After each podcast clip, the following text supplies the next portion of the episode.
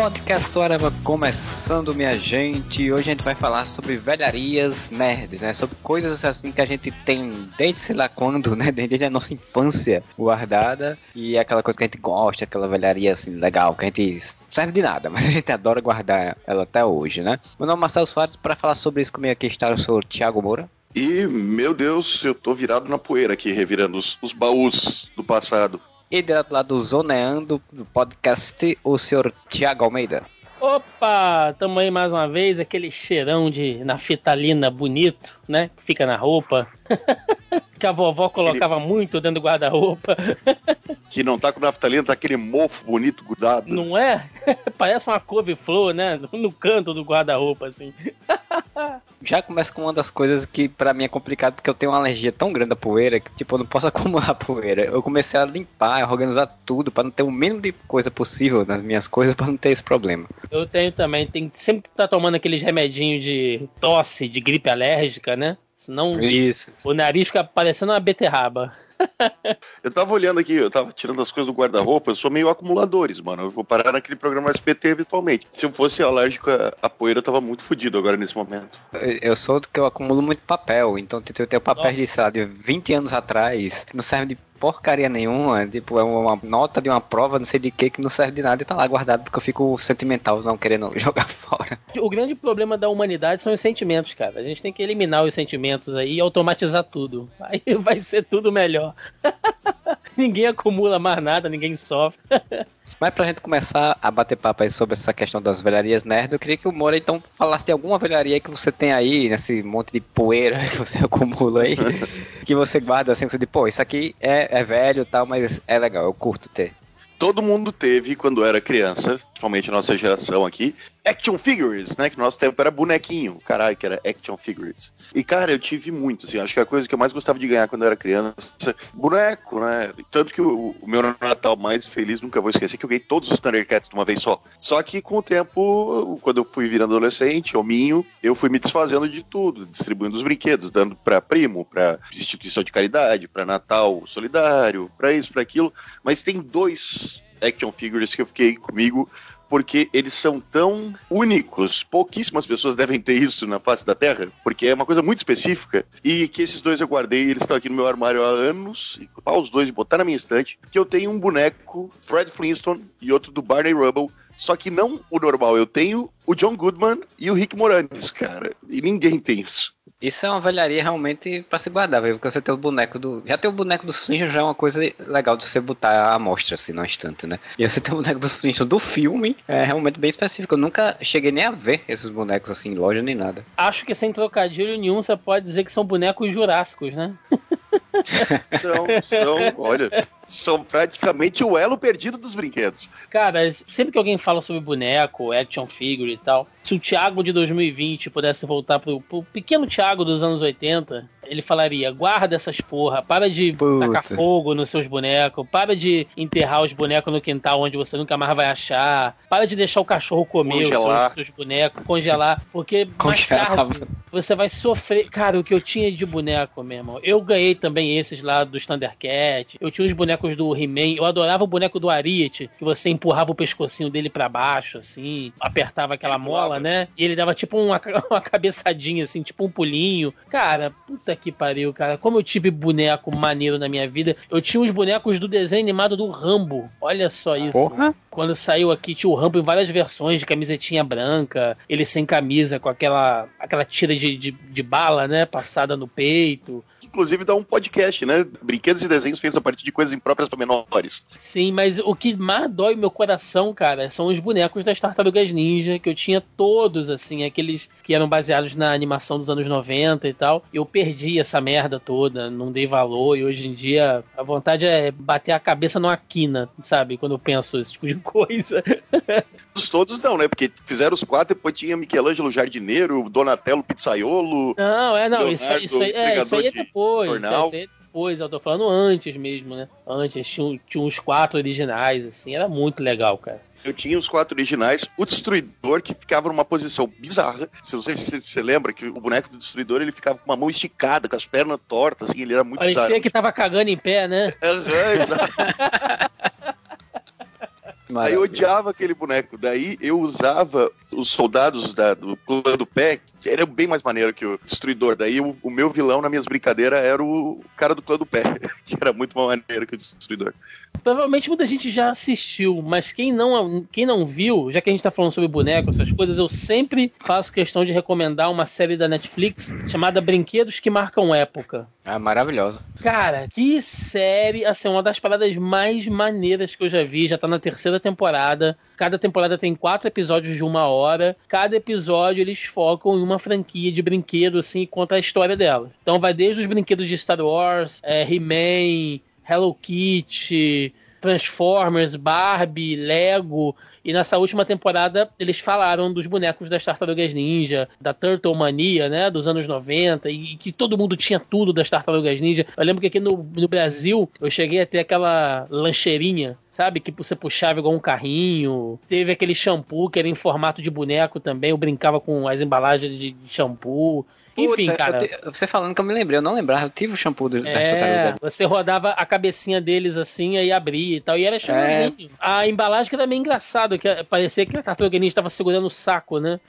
a, a mãozinha pra frente, assim. Eu recomendo, cara, brinquedos que marcam época, marcaram época, alguma coisa assim. Procurem lá na Netflix aquece o coração. eu assisti, né, essa, todas as temporadas dessa série aí. E assim, eu não tive muitos bonecos, porque assim, tipo, eu morava no estado do interior, da Paraíba, nos anos 80, que não, não tinha dinheiro e nem chegavam as coisas, né? Assim, não era, não era tão comercial como hoje em dia, né? Que você chega com a facilidade. Então, eu não tive tantos bonecos, mas tipo, eu não tive tanto eu não tenho tanto apego com os bonecos, mas assistindo a série, eu, eu, eu sentia como se eu, o apego como se eu tivesse tido, sabe? Era muito legal se você vê a dinâmica, formação mesmo do, da, do, do mercado de bonecos, né, de action figures, naquela época, e como era a, as brigas, como uma coisa levou a, a, outra a surgir e tal. Eu acho muito legal esse documentário por conta disso, assim. Toda essa história de bastidores, acho muito interessante falando da questão de bonecos, vocês falando aí, como eu disse, não tinha muito, e poucos que eu tive foi, era, era, um, era um personagem que eu não sei qual era de He-Man, ou se era de He-Man, ou se era um genérico de He-Man, meu pai disse que era de He-Man, que ele me deu de presente, que era um boneco de uma cobra, era, um, era como se fosse um homem-cobra, assim, que eles, você apertar a cabeça dele, ele esguichava água, né, da boca. Eu não sei se era de He-Man, eu não sei se era um genérico, que o pessoal bota o nome He-Man e não é de He-Man. Mas eu sei que eu tive aquele boneco por um ano, assim, tipo, eu, era um boneco que eu tinha um xodó danado, assim. E assim como você falou, Tiago, assim como acontece com muita gente, meus bonecos foram, sei lá, uma parte foi pros meus primos, quando meus primos nasceram, e aí minha mãe deu pros meus primos. Outra parte se perdeu, doou pra algum cantal também teve uns que quando eu cheguei na adolescência, você fica, ah, eu não quero saber mais essas coisas de brinquedo, você é de criança, pô, não quero mais saber disso. E você já sai doando, sai jogando pra fora. Mas realmente tem essas coisinhas assim, tipo, esse boneco, o boneco do, dos Cavaleiros do Zodíaco que eu tinha, um bem tosco, assim, bem nojento, mas que eu, era um que eu gostaria de ter hoje em dia, que eu não tenho mais esses bonecos. São coisas que você vai deixando pra trás lá que você não encontra mais depois, né? Que hoje em dia, se for comprar, deve ser bem caro no Mercado Livre da Vida, sei lá. Ah, deve ser. E lembrando que aqueles primeirões, né, dos Cavaleiros Isso. que chegaram aqui, era uma parada que já vinha recalchutada de outras coleções. Hoje em dia, existe o mercado de boneco, brinquedo, certo? E existe o mercado de action figure. Eu Sim. sei que a gente sempre brinca, né, chamando de tudo de bonequinho, de homenzinho, mas é diferente. Até em questão de preço, de acabamento, você tem diferenças ali. Então, baseado nos cavaleiros, tem o que eles chamam de cloth myth, né? Uhum. Que são a, esses bonecos de luxo, com as armaduras que você monta e depois você consegue montar elas até naquela forma do signo, né? Não só montada em cima lá dos bonecos e tal, ela fica Sim. toda certinha, toda bonitinha. Mas os bonecos que chegavam pra gente aqui, era de linha de brinquedo. Por exemplo, você botava a armadura, no primeiro movimento que você fazia, caía tudo, o boneco ficava pelado, é, né? É, porcaria aquilo. o braço não, não entrava, era uma desgraça, assim, cara. Mas, porra, fez muita parte da nossa infância. Aqueles bonecos dos Power Rangers que você apertava Isso. e ele mudava de rosto, né? Mudava de cabeça. É. é esse Puta. documentário que tem na Netflix, inclusive, tem sobre os bonecos Power Rangers. Aí fala disso, que foi uma das grandes revoluções do mercado, foi somente mudar de rosto, né? Tipo, apertar e girar o que hoje em dia você vai ver é uma, tipo, bobagem, né? Tipo, é uma bosta isso aí, né? Sim, é, pois é. Mas, mas é uma grande revolução do mercado na época. É da Mônica também que fazia isso. Você baixava o bonezinho e mudava a expressão do cebolinho da Mônica. Mudar o rosto. Mas é, já que vocês é... entraram na Seara Cavaleiro Zodíaco, eu quero dizer que tem aqui dois Cavaleiros Zodíaco. Sirene, é, Sorento. Sirene da ambulância. É, Sorento. O Ike de Fênix, cara. E Mano, a, a, armadura é muito bem feitinha. E por que essa porra não tá em cima de um estante ao invés de estar tá pegando poeira dentro do guarda-roupa? Eu vou deixar separado para montar eles depois e botar na minha estante. Sabe quando passa o caminhão do, do bombeiro de alguma sua rua? Estamos recolhendo brinquedos para doação. Mais de uma vez eu peguei esses dois cavaleiros do Zodíaco, botei na mão e disse: Que caralho que eu tô fazendo, mano? Não vou doar nem fudendo. Ia lá doava outra coisa, mas os cavaleiros ficam aqui, velho. Toma uma bola aí, essa criança. Dá uma bola pra essa criança, dá qualquer porra, né? Dá um é. celular. A criança não quer saber de boneco, criança quer saber de celular. Se for pra é. tomar poeira, tem que ser na estante, né? Porque pelo menos está lá na exposição. Porque pra mim a grande coisa é essa, tipo, bota em exposição lá, pega poeira do mesmo jeito, eu tenho que ficar limpando de vez em quando, aí eu acabo nem mexendo, hoje não tenho. Mas tem um amigo meu que ele tinha um desses aí, desses myths, né? Close myths lá, é, tipo, as coisas bem bonitas e tal, que ele comprou do signo dele, eu não lembro qual é o signo dele, e botou lá na estante do quarto dele. Era uma briga com a esposa, porque assim, tipo, era, a esposa ficava tirando muita onda da cara dele, dizendo, ele baba aí mais do que se fosse um filho. É, até porque é 300, 500 conto um boneco desse. Pois pois é, cara. Então, cara é... Era, meu, não é esses novos agora que custam um milhão de reais, quer dizer, na época devia ter custado um milhão de reais. Mas ele é o, ele é o oficial da época mesmo, mano. Só que agora Sim. tem aqueles enormes, né? Tem um amigo meu que até já gravou com a gente, ele gravou o podcast do Deadpool 2, o Douglas. Ele tem uma coleção desses Cavaleiros do Zodíaco. Então você chega no tipo, escritório dele, velho, você entra no, no santuário de, de, Atenas, velho. Literalmente, muito, né? Tem uns 20 bonecos desses. Tem um canal no YouTube chamado Fantástico Laboratório das Ideias. Ele monta várias paradas, assim, com isopor, com material plástico e tal. E ele fez todo o cenário dos Cavaleiros do Zodíaco. Você chega lá e tem, tipo, as 12 casas, cada cavaleiro na sua casa. Agora ele tá fazendo uma action figure Gustavo Lima em cima. É praticamente a Minha Casa Minha Vida, né? Do santuário do, do Zodíaco. Mas, é, Marcelo, olha só, só pra aquecer seu coração de nostalgia, esse boneco que você falou aí, eu tava dando uma pesquisada aqui, era o Cobra Khan. Ele Isso. vinha. Ele veio já numa segunda ou terceira leva lá do He-Man, porque ele era um dos vilões bem secundários, assim, né? Aí veio. Ele veio numa, numa expansão da coleção que vinha uns bonecos meio merda, tipo ele, o Abelhão. uns bonecos assim. Tem no Mercado Livre. Deixei até o link aí depois se você quiser ver. Tá, vamos ver.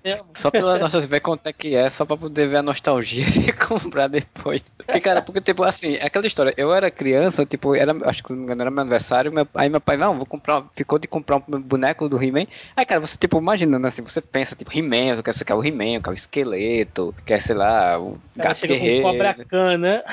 cobra cana. Aí tá, pô, não, ok, né, vamos se divertir com o que a gente tem. Ele jogava água, você podia botar água no bicho, jogar nos outros, né, então dá pra brincar com a criançada com é. isso, né? Eu, às vezes eu sempre penso de procurar ver o do Cavaleiros também, para poder ver se eu pego esse daí, encontro e compro, né? Mas aí eu nunca, nunca me dignei a dizer, eu fico pensando, rapaz, gastar dinheiro, aí, né? hoje em dia tem que pagar boleto. Com essa economia do jeito que tá, tá difícil fazer esses luxos aí. Né? Mas então, Tiago, puxa então uma velharia sua, assim, de um, qualquer categoria aí, que você tenha, que você diga, porra, isso aqui sobreviveu ao tempo. Eu tenho aqui uma velharia, que eu tava até mexendo nela outro dia aqui, tava dando uma, uma olhada, uma arrumada. Essa é realmente uma velharia, ela completou aí 20 anos, tem um tempinho, e ela acabou de ser totalmente remodelada, deve chegar aí no Brasil novamente esse ano, ou ano que vem. Eu tô falando de um dos jogos de RPG que mais mexeu com a molecada nos anos 90 foi Vampiro a Máscara, cara. Vampiro a Máscara chegou aqui com seu sistema Storyteller, né? Totalmente diferente da, do que a molecada conhecia no GURPS, D&D, ou AD&D, até muita gente começou a jogar AD&D na época aqui no, aqui no Brasil. Monstrinhos medievais lá de fantasia medieval e tal, e vem o Vampiro à Máscara com a parada do mundo gótico, né? Aquela coisa do, do, do, terror urbano e da besta e o visual gótico, e todo mundo queria ser vampiro, sabe? Andava de sobretudo, todo mundo andava de preto, fazia aquelas sessões de live, né, de live action. Seu vampiro vai ficar uma sessão inteira discutindo política, sentado no, na camarilha lá, conversando. Sim, é, é, dentro do contos entre os clãs, né, e tal. Então, cara, eu tenho os livros aqui, primeira edição, ela não existe mais. Quer dizer, na verdade, eu nunca tive o livro original, porque nessa época, 95% do material que rodava entre a molecada era Xerox, tá? Então, falar para mim que nunca usou uma Xerox de RPG nos anos 90, começo dos anos 2000, tá mentindo. Ou não jogou, porque era impossível, até porque muito material não chegava aqui ou era caríssimo, né? A gente usava muito Xerox e tal. Quando saiu a terceira edição, que aí começaram a sair os livros de clã, né? Outros suplementos, livro da Camarilla, livro do Sabá, famoso Dark Ages, né? Você podia jogar com os vampiros na, na Idade Média, no mundo das trevas e tal. Eu joguei isso demais. Eu tenho um livro aqui que não tem capa, mancha de gordura, porque a molecada comia salgadinho, metia a mão no livro, tinha pingar refrigerante, né? É foda, cara. Então, assim, eu tenho muito carinho por esses livros. Tem um tempinho que eu não jogo, tem bastante tempo que eu não jogo. Saiu aí na virada de 2018 para 2019, saiu a quinta edição né, do Vampira Máscara. Vai sair aqui no Brasil pela Galápagos, não vai sair mais pela Devir, eles não têm mais os direitos de publicação aqui. O livro deve sair, sei lá, valendo o valor de um, de um órgão. É verdade. Estou muito empolgado. Inclusive, eles estão dando toda uma vida, né? A White Wolf, que não é mais só a White Wolf, ela tem agora tem uma outra empresa que está licenciando esses produtos dela, tá dando uma sobrevida, né, pro Vampira Máscara. Né? É, porque aí saiu agora um novo sistema de jogo atualizado, saiu jogos de videogame, né, Vampira Máscara e o, o novo, estão fazendo uma série de eventos aí pelo mundo, é, tem até uma divisão Latam, né, Latam World of Darkness, só com os países da América Latina, fazendo evento entre diversos países, intercâmbio. Enfim, cara, é muito, é muito bom você ver uma marca que tem mais de 20 anos, assim, um jogo que se mantém até hoje, sabe? E, além de saudosismo, é uma parada que é prática até hoje, sabe? Porque o RPG, ele é uma diversão bacana, se você conseguir fechar um bom, um bom grupo, e ela é muito prática. Você marca na casa de uma pessoa, você não precisa investir muita coisa se você já tiver o material, né? Se você já tiver sim, os, sim. os livros, os dados, enfim. É tudo muito lúdico. Faz o Intera lá, compra, sei lá, umas esfirras no Habib, cada um leva um litro de refrigerante.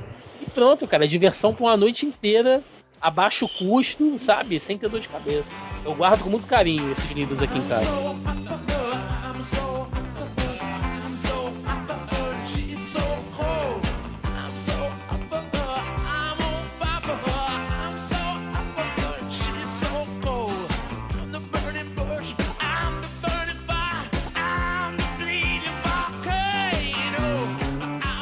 Deixa eu só fazer uma adenda aqui que o nosso querido Júlio Cruz entrou aí na chamada. Opa, querido Opa. é bom saber. Bom saber que eu sou querido. Completamos o fã clube do Aquaman aí. Olha aí. Podcast Aquaman, parte 2. Parte Olha 3, né? Porque teve do filme, então é o 3 agora. Já tem Olha... a trilogia Aquaman. Olha que o Aquaman é o mais querido no Brasil. É, Mas eu, eu, eu entrar junto com o fã clube completo do Aquaman foi mera coincidência.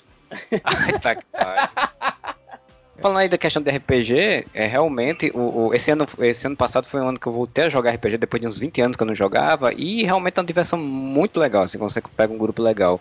E nos anos lá, nos anos 90, que eu ainda jogava, eu tinha uma velharia, que hoje em dia seria uma velharia se eu tivesse, que eu não tenho mais isso, que era o, livro, era o livro do Shadowrun, né, Shadowrun, Shadowrun, do Cyberpunk, né. Eu tinha aquele um livro, né, de, livro para jogo, né, pra você, pra você mestrar e tal. Tinha aquilo ali porque eu achava muito legal, aí eu, aí eu parei de jogar RPG e disse, pra que eu vou ter isso? Eu não vou, eu tô jogando, não tenho mais nada. Eu peguei, sei lá, dei pra um amigo meu. Hoje em dia eu sinto falta porque eu digo, pô, eu gostava da, da ilustração, gostava da dinâmica, eu acharia legal ter esse livro de novo só pra dar uma conferida de vez em quando. Era lindo, era lindo as ilustrações lá do Shadowrun. Tanto do Vampiro também, o ilustrador ah, oficial veio até na CCXP. Cara, é, é, é, muito da hora, assim. E é legal ver que o Robin não morreu, né? Continua a toda aí. Do o Robin morreu, sim. O Coringa é. meteu o pé de cabra na fuça dele. Pé de cabra nele. Esse Robin morreu. que fim levou o Robin, né? Do Vampira Máscara, inclusive, assim, eu, eu achava muito bonito. Eu, eu gostava da parte literatura do livro, né? Que, tipo, tem uma uhum. historinha uhum. se contando e tal, e as ilustrações bonitas e tal. Quando chegava na parte do jogo, eu achava chato. As regras, não sei o quê. Cara, Deixa eu falar uma coisa do Vampiro Máscara. Eu comprei Vampiro Máscara, uns três livros. Eu lembro que eu tinha. Acho que eram, eram, eram dois o módulo básico, não eram dois livros? Ah, tipo, você... o livro do mestre e do jogador, não eram dois ou eram só?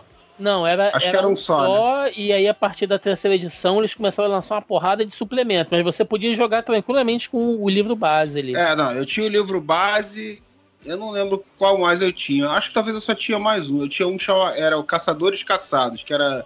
Era um Era suplemento. é, Era um, su- era um suplemento para você jogar com os humanos, né? Ao invés de jogar Isso, com os isso, vampiros. isso. Isso. É, como, um caça, como um caçador de vampiros. Mas eu nunca encontrei uma pessoa que parecesse com algum nível de sanidade mental capaz de jogar vampiro. Eu sei que não estou falando isso de todos os jogadores de vampiro. Atenção. Eu sei que existem boas pessoas nesse mundo que gostam do jogo. E o jogo era muito legal, assim. Eu nunca cheguei a jogar na prática. Gostava muito disso, da literatura. Ele citava vários, várias obras, né? No, no livro. Citava até canções. Eu lembro que eu nunca tinha parado para pensar, nunca nem tinha ou, prestado atenção na letra, mas Moon Over Bourbon Street do Sting é justamente os livros da Anne Rice, né? É, Uhum. tem, tem justamente aquela história do cara estar culpado pelo que ele tá fazendo, mas tem que, que abraçar aquela paixão, aquela, aquela necessidade dele, aquela fome dele e tal. O livro era muito legal. Mas, cara, as poucas pessoas, que eu não era um cara muito bem relacionado, assim, no meio do RPG, né? Eu tinha o meu grupo e eu não me misturava. As poucas pessoas que eu conheci, cara, que jogavam Vampira Máscara, eu falei assim, é, é melhor não. É melhor ficar um pouco afastado dessas pessoas. Porque tu via que eram as pessoas meio fanáticas demais na parada, meio obcecado. Muito, muito. É. E era muito aquela galera, aí vem o meu preconceito, né? Era muito aquela galera também que adorava Magic The Gate, que eu odiava Magic, eu achava um saco Magic. Porque o jogo em si era legal, mas era muito playboy, cara. Era muito playboyzado que o cara comprava 50 cartões, booster packs e fazia um baralho que... Ia pro shopping jogar, né, Júlio? não tinha nem graça. Tu, tu chegava perto do. Eu queria começar a aprender a jogar, eu não conseguia. Porque o cara não tinha o menor interesse de fomentar que outras pessoas. Ele só queria te ganhar e te humilhar. Eu falei, tá bom, cara. Então Chega. O cara não quer nem que tu aprenda e passe a jogar também. Não, o cara só quer nem te explicar como que ele te ganhou. Ó, te dei tanto aqui e morreu. E era a mesma galera que jogava vampiro. Eu falei, ah, velho, não, deixa quieto. Fiquei com os livros, depois alguém me pediu emprestado, e aí quando pede emprestado, você já sabe o que acontece. Ah, Ah, com isso- certeza. esses eu não empresto, não. Estão aqui. Mas de RPG eu tenho muita velharia aqui até hoje. O único que eu perdi foi o Vampiro à Máscara. Mas o meu suplemento de, de, de AD&D, segunda edição, até hoje eu tenho tudo. É, Marvel Super Heroes, até as fichas tudo amarelada, tá tudo guardado aqui, tudo entulhado. Você sabe uma, Fazer- uma, uma, uma coisa que eu tenho aqui? Você, vocês falaram de ADD, né? É, saiu aqui aquela versão do ADD da, da TSR. Não sei se vocês vão lembrar. Isso, que era um kit que vendia na banca, que vinha com os bonequinhos, vinha um mapa, vinha os dados, vinha aquelas fichas prontas, que eram os cartõezinhos, né? O mago, É, eu- o guerreiro, o ladrão. Eu lembro um que não era livro básico, não era assim. Eu tinha um suplemento desse tipo assim. Eu tinha um, um mundo lá, agora não preciso lembrar, acho que era. Não lembro agora qual era. Forgotten Realms. Eu tinha, eu tinha alguns suplementos de um, de, um, de um dos mundos de jogo, né? Que era o Forgotten Realms, que saíram em banca, assim, com esse mesmo esquema. Vinha com mapinha, vinha com cartões, personagem pronto, um monte de coisa. É, então, e aí nessa versão do AD&D que saiu aqui, com esse kit básico, vinha um CD, cara. Pra você rodar o CD enquanto você tava jogando. Ah, eu, lembro, tipo trilha sonora, né? Isso, e o CD tinha, tinha umas narrações, assim. É, nossa, era sensacional. Tipo, vinham as instruções, né, lá na, lá na campanha. Tipo, se, o, se os personagens entrarem nessa sala, toque a faixa número tal. Aí você botava a faixa pra poder rodar. Aí vinha o cara falando, né? Meu Deus, estamos entrando numa masmorra. O que é isso? Viscoso. É um cubo gelatinoso! Ah! Ai, cara, que saudade dessas paradas assim. Era, era tosco, mas era muito lúdico pra nossa época de, de moleque, né? Ah, e, isso é legal pra introdução das pessoas mesmo, né? Que isso era o Sim, módulo sim. básico, né? Sim, era Porque, porque depois de um tempo não é legal ter isso, porque as próprias pessoas já fazem as coisas, É, essas reações automaticamente interpretando o personagem, é muito mais engraçado tu ver os teus amigos fazendo essas, essas tosquices do que tu ler, ouvir no CD. Boa noite. Chegou o cubo gelatinoso, cuidado! Cubo gelatinoso, Fernando Fonseca. Tudo bem, Fernando? É, eu tô realmente gelatinoso. Eu não posso falar que não é verdade. Só que eu tô mais É. com a bola gelatinosa. Você tava falando aí de RPG, né? Das velharias que a gente tinha lá agora no de RPG. Eu não tenho. Eu não tenho mais nada. Não tenho mais nada de RPG assim, de antigo. RPG? Eu tenho, sei lá, ficha de jogo de 20 anos atrás que eu não joguei que tá guardado. Júlio. mas, mas de resto. Júlio, você falou do ataque de oportunidade? Não, o ataque de oportunidade não, ataque com intuição. Puta, não fala isso não. A gente já citou isso, eu acho, em algum podcast sobre RPG, né? Puta que pariu. Eu, eu mestrei uns jogos de RPG pro Fernando e para um colega dele. e o colega dele era, tinha umas, umas vontades muito exóticas, assim. Tipo, eu tenho gostos estranhos. Eu quero atacar com a minha intuição. Não, cara, presta atenção. Intuição não serve pra atacar. Intuição é intuição. Sabe o que é intuição? Tipo, a que tu tem, a tua intuição, que tu percebe alguma coisa, serve pra testar esse tipo de coisa. Não serve pra atacar. Ah, Aí, tá bom. Entendi. Ah, tá. Entendi. Aí daqui a 10 minutos, se chegasse a 10 minutos, ele perguntava de novo: Mas e como é que eu uso a minha intuição agora pra atacar? Eu falei assim, caralho. Aí você imagina assim, pô, a intuição do cara, do personagem dele, devia ser foda, né? devia ser o score mais alto do personagem dele, pra ele estar insistindo pra apelar. Não, não era, cara. Ele só queria. Era só bizarro. Eu só queria usar o, o que tem ali.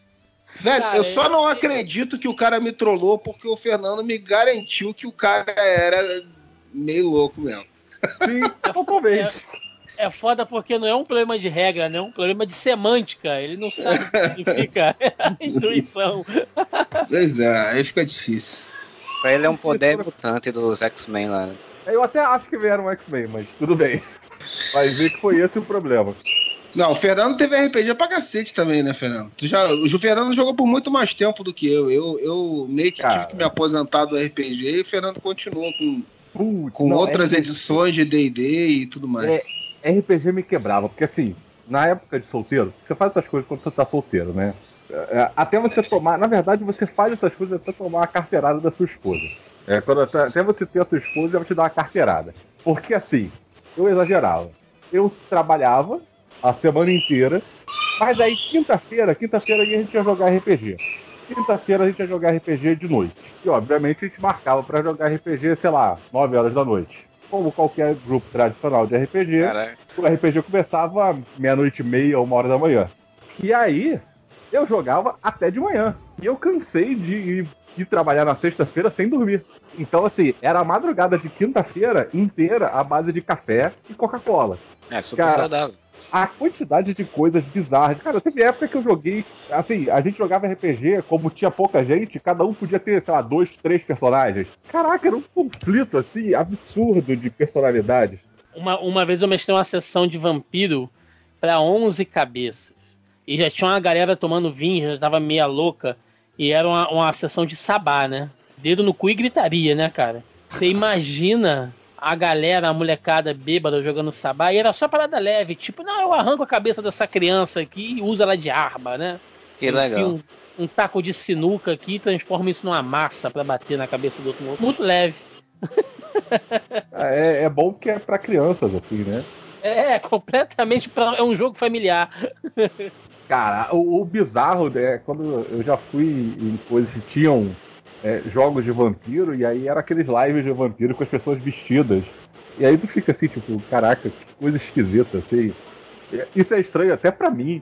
Cara, eu participei de um live uma vez, mas eu não, não, não me agradou, não. Achei meio, meio estranho. Estranho, não é esquisito? É uma coisa meio, sei lá. Porque- E também, assim, não sei se era a coordenação lá que não foi tão bem feita, assim, mas eu fiquei meio perdido na história, assim, tipo, porque cada. eram, sei lá, quatro pessoas, o cara gerenciar os vários grupos de pessoas, não sei o que, e tem uma hora que você dizia assim, ok, vou fazer o que aqui? Não sei. É, eu nunca, eu nunca participei de live, não. Como eu falei, que eu era meio. Eu era meio antissocial do, do- Mas assim, no meu caso, cara, na verdade o grupo mesmo que com o tempo começou a, a michar mesmo. E, e, assim, na verdade, é que não vou dizer que não, que não gerava algum conflito de agenda.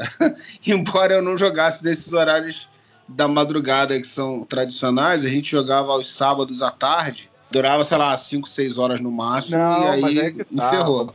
Mas na verdade eu parei porque realmente o negócio não estava mais rendendo, não, tava mais o mesmo clima legal. É, tem, que ser, deu, tem que ser divertido. Tem que ser é, divertido. deu, deu uma desandada. Cara, foram muitos anos com o mesmo grupo. Então, obviamente, tem altos e baixos. Só que chegou num ponto que realmente, assim, cara, eu acho que já deu.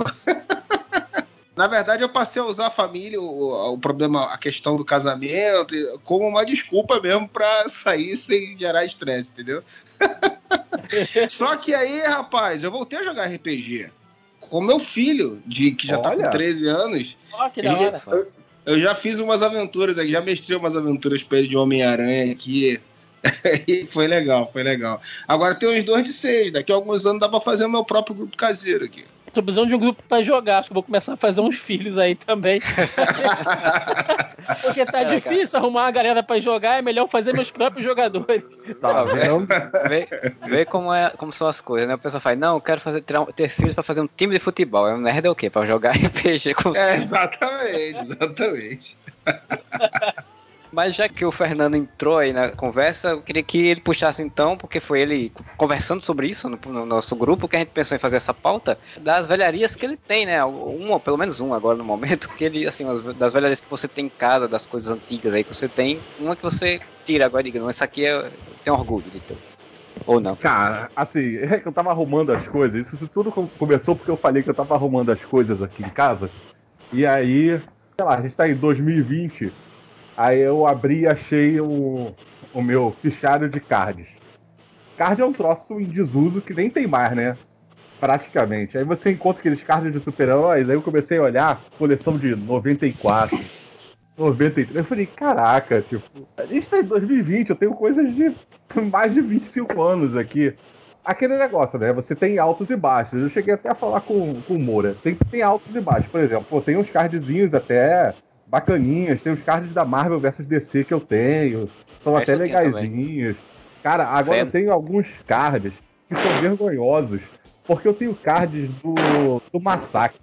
Cara, assim, não só o Massacre é uma fase vergonhosa. Cara, como. Assim, esses desenhos dos anos 90 são feios demais, cara. Assim, são todos muito musculosos. Cara, é muito feio. É muito, muito feio. Fala a verdade, você tem a coleção completa do Heroes Reborn lá. Nossa! Do nosso amigo Liefeld. Fala a verdade. Peraí, peraí, peraí. Não é assim. Não é assim. Eu tô. Eu, eu não, não, não, não. Não funciona desta maneira. Eu até abri a câmera. Ó. Olha que coisa horrorosa esse visão. É, tá tosco parece, pra caramba. Parece um anão parrudo, né, cara? Agora, assim, aí, aí eu confesso que eu tenho um problema e assim, aí o Júlio tem razão. Porque se eu tenho card de Hero Reborn do Liefeld. Caraca, e não só um, eu tenho dois. Olha essa eu, canela. Eu tinha o. Eu tinha, acho que, acho, acho que era do Capitão América, cara. Eu mandei por um grande fã do Liefeld o maior fã brasileiro do Liefeld, que é o vencedor do Kizuareva, o seu Fábio Catena. Mandei para ele presente. É, aí ele Cara, pegou e ficou, ficou feliz. E não é ca... só isso. Olha que coisa mais anos 90 do que esse card aqui. Nossa, não, Dark Claw, não, não. Não, mas o desenho é maneiro, pelo menos. Pelo é menos o desenho é maneiro, tá vendo? Universo, é melhor, velho. Universo é amálgama, né? Que Deus nos ajude, pelo sim, amor de Deus. Sim, que é isso? Eu tenho. Amálgama é Amálgama é tudo de ruim, quer dizer, tudo eu de bom. Universo amálgama. Cara, o amálgama é aquele tosco que era legal, cara. Era legal. Cara, eu adorava. Mesmo mas quando aí... a história era uma merda, mas só de você ver os horários misturados já era da hora. Não, e vem aquela questão, né? Tipo, eu achei isso tudo, eu vi os cards aqui do, do massacre, eu joguei fora? Não. Na verdade, cara, eu organizei por números e coloquei aqui. Você tem o card do melhor herói de todos, cara. Você tem o card ah, do eu Superboy tenho, de jaquetinha. Eu tenho, pô, eu tenho o card do Superboy de jaquetinha. Aliás, é um combo, porque eu não tenho só do Superboy de jaquetinha. Ó, eu tenho o Superboy de jaquetinha. Versus Homem-Aranha. Eu tenho versus Homem-Aranha, mas assim. Spider-Boy. É, exatamente, eu tenho card do, do Spider-Boy. Aliás, eu Pô, tenho posso... um card do Spider-Boy. Eu tenho Só uma palavra pra vocês. Eu, eu, tinha. Eu tenho vários cards aqui também empilhados aqui. Quer dizer, não estão empilhados, estão numa pastinha também. É, algumas poucas coleções completas É, porque eu não era muito de completar, não, mas eu tinha algumas dos X-Men completas. Eu tinha. Você tem a do Jim Lee inteira. A do Jim Lee, a do Jim Lee eu tenho. A do Jim Lee eu só não tenho, acho que aqueles especiais de. Tinham quatro especiais, eu acho, e eu, eu tenho dois só. Olha só, peraí, É. peraí, peraí. Uma pausa só, tá? Um minuto de silêncio. Olha o que eu achei na minha coleção. Young Blood, nossa. Porra, aí também já é demais, Fernando. Não dá pra te defender desse tipo. Agora, eu só, eu só tenho que fazer um adendo aqui que eu fiquei meio ofendido que vocês estavam dando um monte de exemplo de tosqueira e falaram do Superboy de jaquetinha. Como assim? Pô, o Superboy de jaquetinha é maneiro. Não, não, não. é a você melhor entendeu coisa ao contrário. 90. Você entendeu ao contrário. Caraca. Nós, eu e o Bora somos muito não foi zoeira, Superboy de jaquetinha. Ah, tá. Então tudo bem. Pode jaquetinha é o super-herói favorito, cara. Superboy olha de jaquetinha é o melhor Superboy, cara. Inclusive, ele é é. melhor até que algumas versões de Superman, diria eu. É, Ele é tão bom que o Brian Bendis trouxe de volta, né, cara? Então, Tá vendo? É eu tenho bom. só um comentário sobre os anos 90, né? Você pega, além da questão dos cards, você descobre algumas coisas que são muito típicas dos anos 90, que são aqueles cards com hologramas, que são uma merda, você não consegue ver nada. E tem aqueles cards que se movimentam, que são piores ainda. Cara, isso é muito anos 90.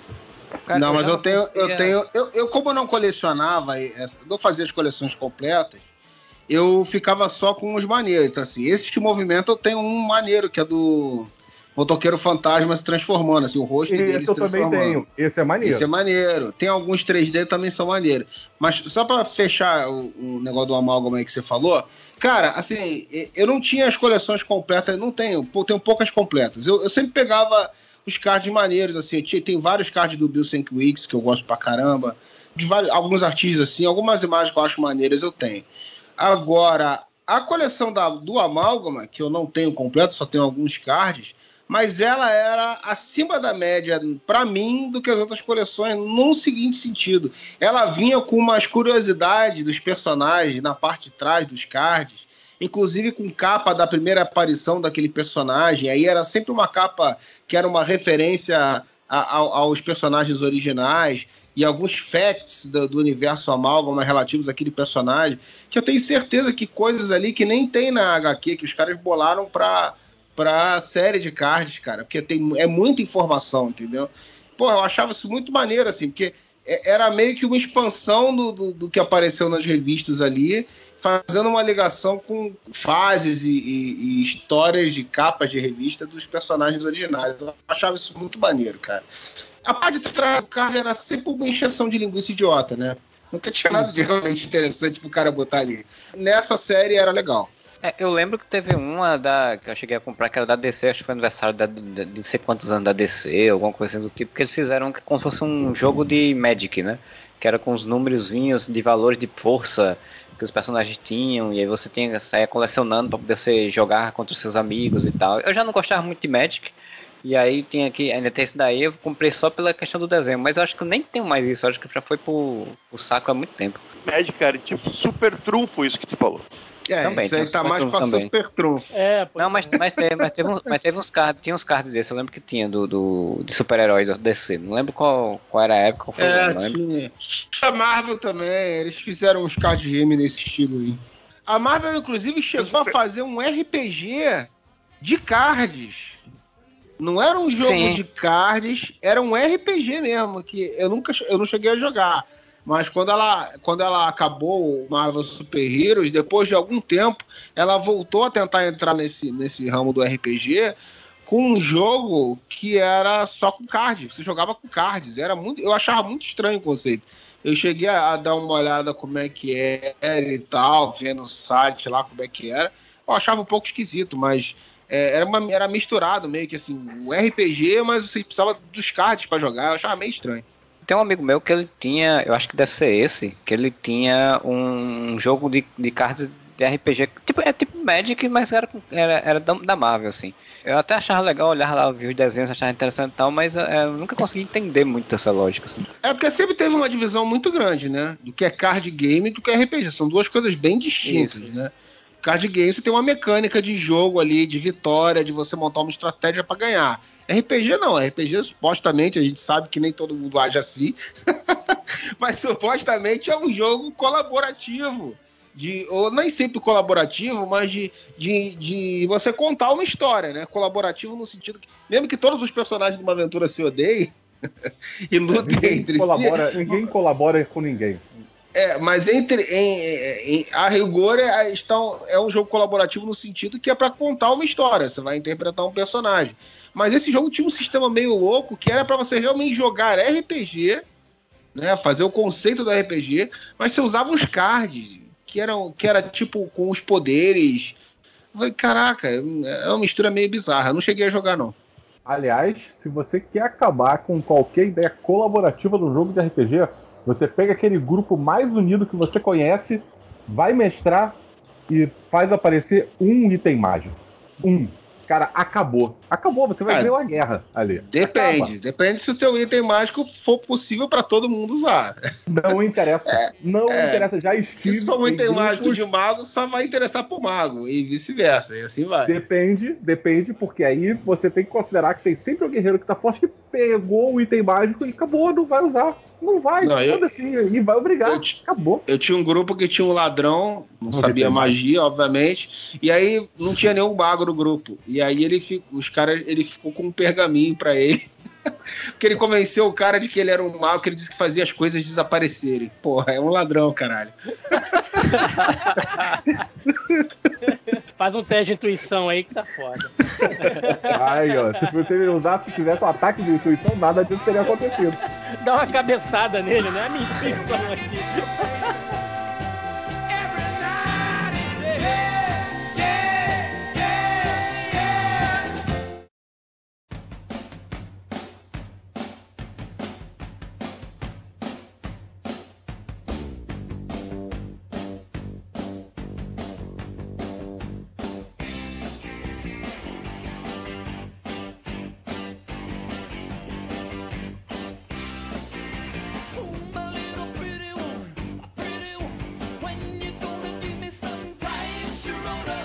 Cards dos X-Men na praia. Tinha essa série. Eu tenho alguns aqui que são os X-Men de biquininhos.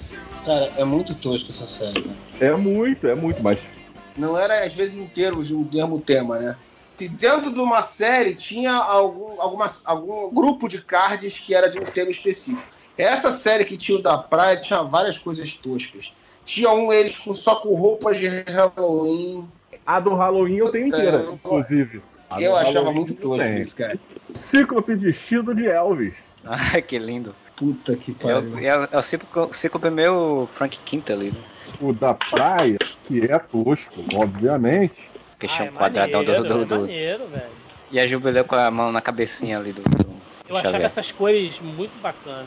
Como isso é um podcast, não vai ser seu ouvinte não está vendo isso enquanto tá ouvindo.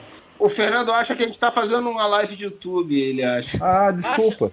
Baixa o aplicativo do Areva aí, que vocês vão ver tudo no aplicativo É, você, você apertar o botãozinho aí, vai estar aparecendo na sua tela. aí você manda um salve pra gente. Vou puxar agora o senhor Júlio, que também entrou depois, pra ele falar, você falar sobre qual velharia você quer trazer aí à tona que você tem aí. Cara, eu não tive tempo de fazer o que eu queria, que era dar uma fuçada nas coisas ali. E, cara, mas eu, não- eu não sei Mas se eu... o Júlio tem o santo sudário aqui guardado.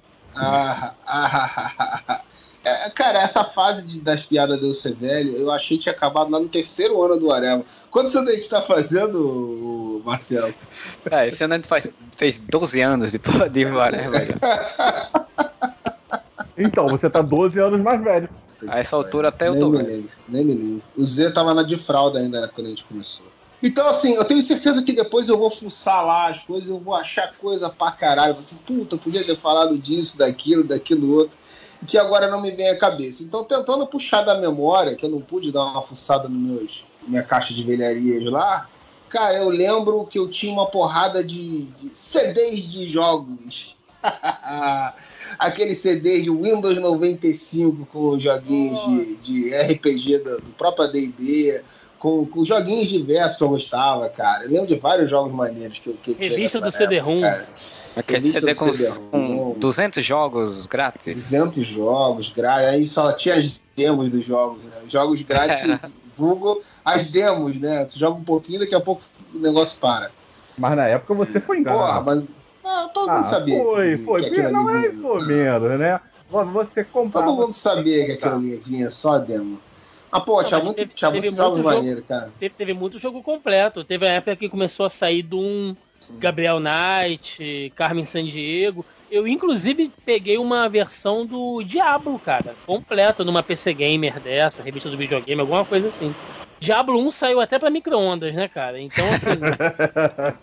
é foda, né? Mas eu lembro de ter pego completo. Mas teve muito, assim, jogos, tipo, 200 jogos em um. Aí você ia pegar lá o CD, era tudo demo. Aí vinha Sibéria, Tomb Raider, né? Tinha só Porra, aquela Sibéria primeira é fase. maneiro. Tinha só aquela primeira fase com o tigre, né? E aí você ficava jogando aquilo ali por Sim. horas. Sibéria foi o que tem- primeiro jogo de, de micro que eu joguei, assim, porque quando eu comprei meu primeiro micro veio com Sibéria. Cara, eu tinha uns jogos que eu, que eu gostava, cara, que eram, porra, tinha um de luta que se chamava FX Fighter, Nossa! 3D, né, não era 3D, tipo Virtua Fighter. 3D é ótimo, né? É, É não, muito tipo, ruim. manja Virtua Fighter, só que era um, um, um avô que era do ruim. Virtua Fighter. Mas eu me am- amarrava naquele jogo, cara. Me amarrava naquele jogo. Até hoje eu lembro algumas falas do- dos, dos personagens, cara. Diablo foi outro que eu joguei pra cacete.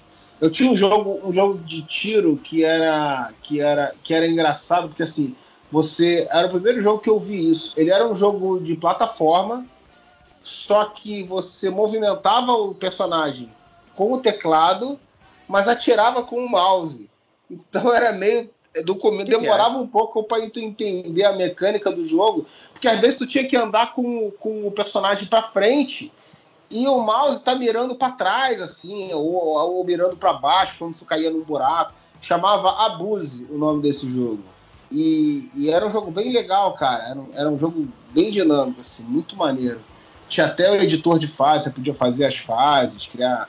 Era muito legal, era um jogo muito legal. Pô, tinha muito jogo, cara. Se eu for reverar ali, eu vou achar uma porrada de CD.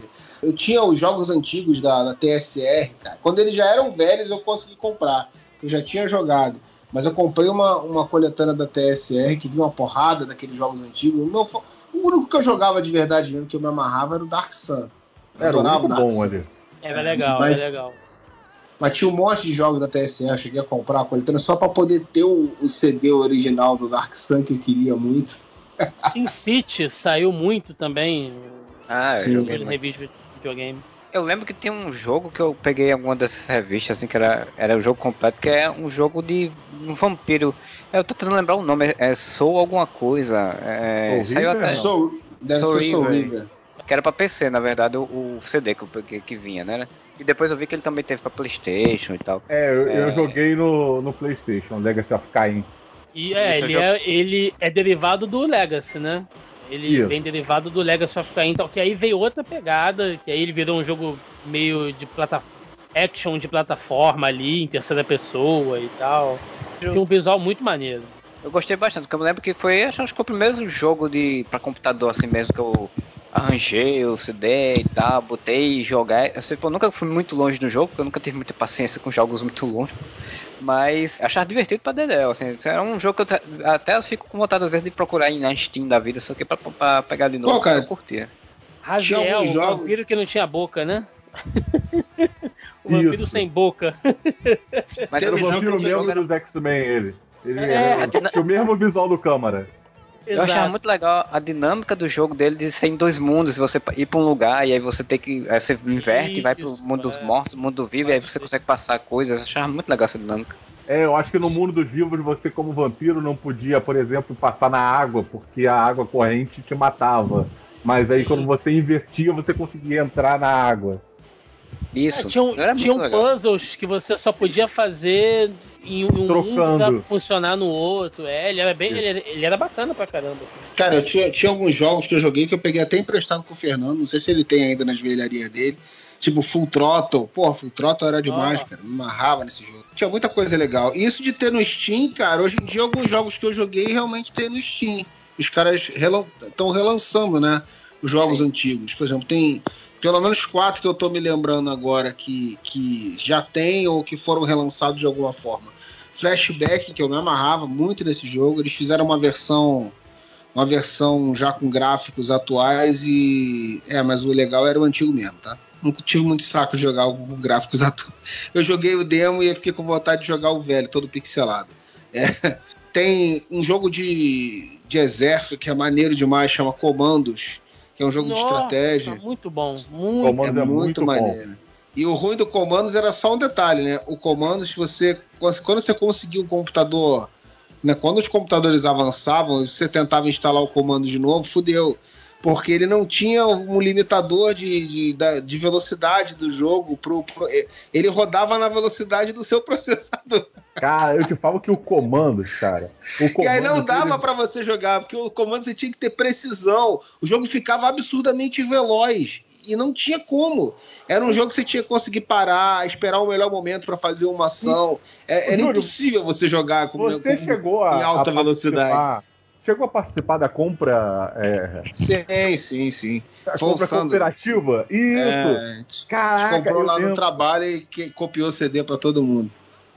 Isso foi uma compra cooperativa de jogo, cara. Isso é muito velho. Ter uma compra É. cooperativa de jogo assim. Que você falou de comandos, eu lembrei porque eu peguei até um jogo que é similar a ele. Esses dias tinha uma promoção lá na, na, na Epic. Eu até peguei um que é muito parecido com ele, só que com personagens orientais, né? Eu até esqueci o nome do, do jogo aqui, mas enfim. Que ele, ele começou a misturar aquele estilo de RTS, só que com missões em stealth, né? Você não podia ser visto e tal. Era um jogo com tanto, tanto comandos quanto Worms. É um jogo que aonde eu tiver, se tocar algum áudio, algum sample do jogo, eu sei que é. O Worms, É, e- todas aquelas vozinhas e o, e o Uau, mas comandos. Sensacional. É, e o comando, sempre que você dava uma, dava uma ordem, né, pro personagem fazer alguma coisa, eles te respondiam, tipo, Yes, aí, sir, sir, consider it done. aí ia lá fazer as missões. É, exatamente. Era muito E assim, e, e na verdade teve uma onda de jogos nessa mesma linha, né? Porque eu lembro do eu, eu lembro que eu cheguei a jogar o Comandos, que era o da Segunda Guerra Mundial. Eu joguei o Desperado, que era do Velho Oeste, mas Sim. assim, a mecânica era exatamente a mesma. Assim, que, que basicamente a mecânica de comandos, pra quem estiver ouvindo e nunca jogou, era você ter vários personagens, e aí você tinha alguns personagens que você podia usar pra missão, só que cada personagem tinha uma habilidade específica. Por exemplo, Isso. em comandos, é só o francês que conseguia mergulhar. Só tinha um que conseguia pilotar qualquer veículo. Aí tinha um que era granadeiro, tinha um sniper, tinha o boina verde que era o Tinha um que, se- tinha um que, que era, era espião, então ele conseguia Isso. vestir a roupa do, do, do- dos inimigos, se passar pelos inimigos, ele matava com uma agulha de veneno, com uma, com uma seringa de veneno. É, assim, Eu- na verdade, 95% das fases do, do comandos eu passei com boina verde, cara. Ah, o, Bo- o Boina Verde era o, era o. Era o Coringa, né? Ele era o que dava pra você fazer a maior parte das, das, das coisas Sim. né, gerais, assim, mas tinha sempre algumas coisinhas que, se, você, e que ele não conseguia fazer, que você que dependia um da habilidade do, do cara, senão tu não conseguia. É, Mas tinha, o- um do, tinha um do Robin Hood também, que era a mesma linha. Ah, esses outros eu nunca joguei. Outro jogo que eu vi que tem na Steam hoje, é, e é sempre baratinho esses jogos antigos, né? Inclusive eu, eu, eu tenho minhas dúvidas se eles funcionam, se o cara simplesmente botou lá. Porque no comando mesmo eu vi os caras é, comentando que, porra, mas tá muito rápido. Eu falei, ah, fudeu.